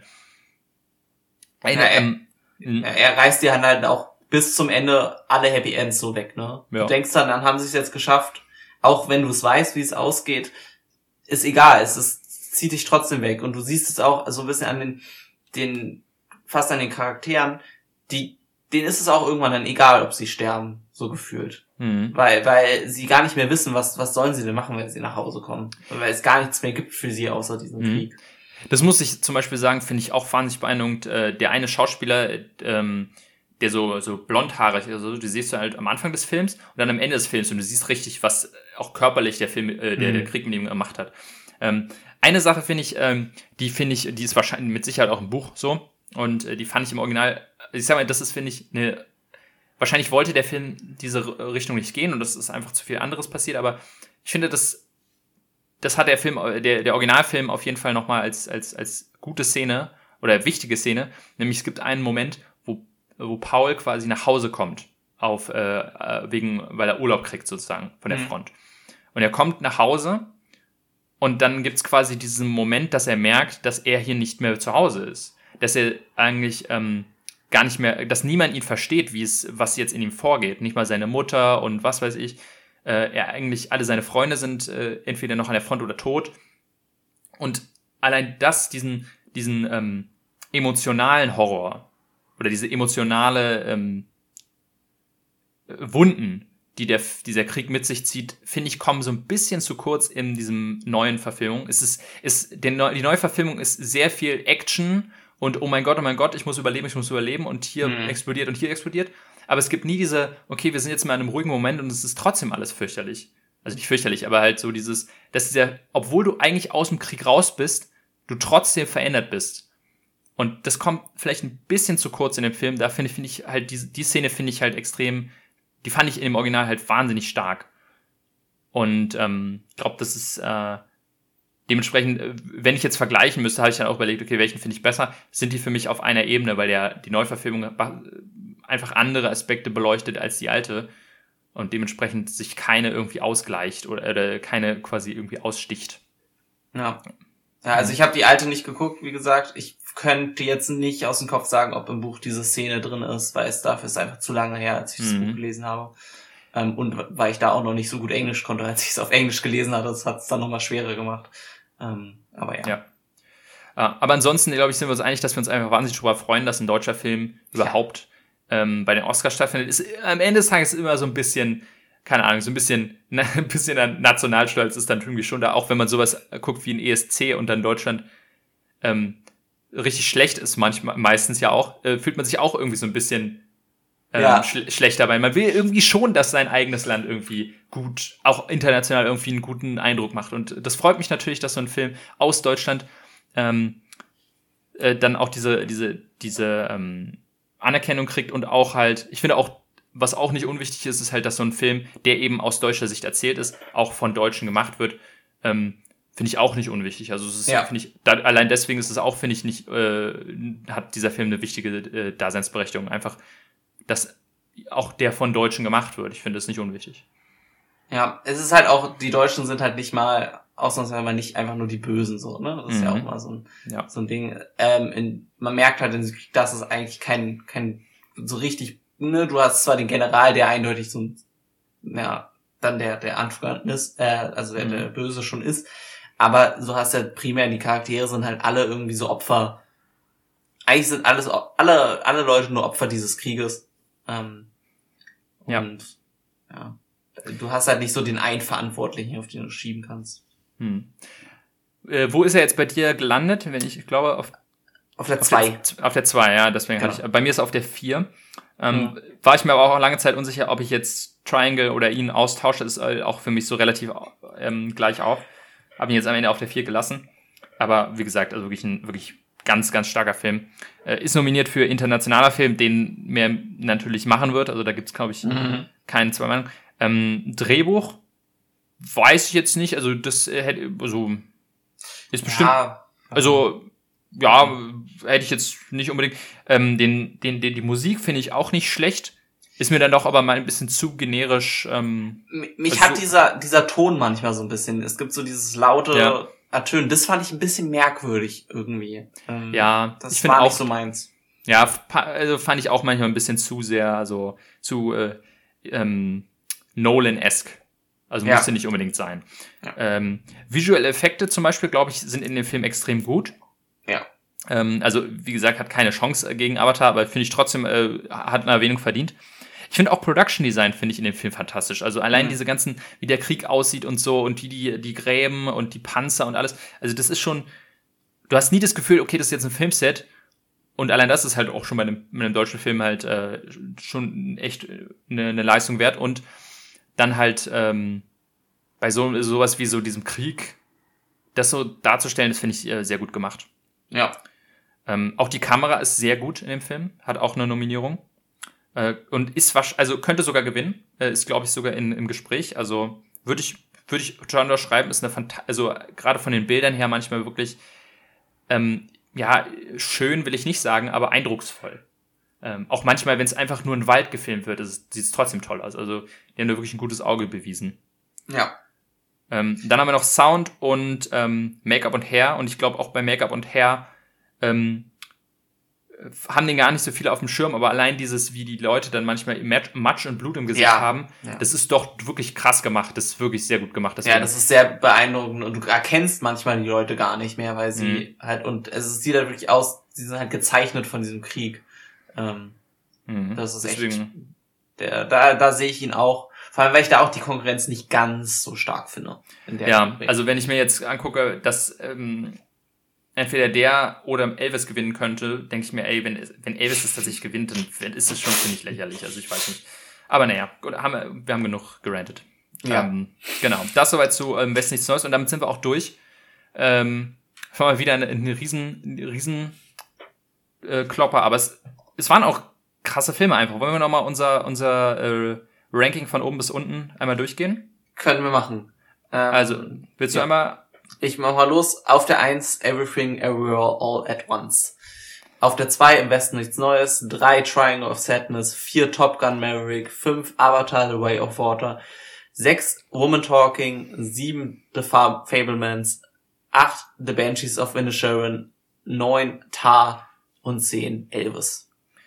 So, und genau, meins ist Everything Everywhere auf der 1, auf der 2 kommt Tar, dann auf der 3 ist bei mir Triangle of Sadness, bei der 4 All Quiet on the Western Front, äh, Top Gun America ist auf der 5, Banshee, Banshees of Inisherin auf der 6, 7 geht an Avatar, 8 geht an Fablemans, 9 Woman Talking und auch bei mir auf dem letzten Platz Elvis. Also so unterschiedlich waren die Listen jetzt gar nicht. Tar Ja. auf jeden Fall der größte Ausreißer, aber wenigstens bei 1 und beim ersten und beim letzten sind wir uns komplett einig und das ist doch wundervoll. Ja, das ist gut, Mhm. gut zusammengefasst. Ähm, ja, wir freuen uns auf die Oscars. Für uns ist es noch eine Woche. Wenn ihr die Folge hört, ist es wahrscheinlich nicht mehr ganz so, äh, so lang. Genau. Ähm, und Mal dann gucken, werden wir ob ich sie durchhalte. Die ganze Ja. Nacht. Ja, und ich werde dann quasi, ähm, also ich werde sie auf jeden Fall live gucken und dann ähm, vielleicht guckst du ja auch dann teilweise live, aber auf jeden Fall äh, werden wir dann in unserer nächsten regulären Folge ähm, darüber, äh, darüber sprechen, was dann so da passiert ist. Die wird's dann, ja, ich denke mal, ja, das, ähm, dann, die gibt's dann ab heute in zwei Wochen. Ähm, Ja. Für die, die es, äh, sich noch äh, erinnern, äh, es waren die Filme War of the Worlds mit Tom Cruise und die Fil der Film Zeugen der Anklage. Also der, Ja. der, der alte Film aus den 50ern. Die gibt's in der nächsten Folge und dann natürlich unser, unser finales äh, Oscar-Nachgespräch.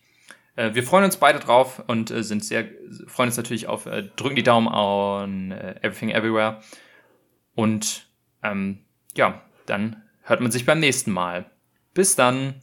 Bis dann. Tschüss.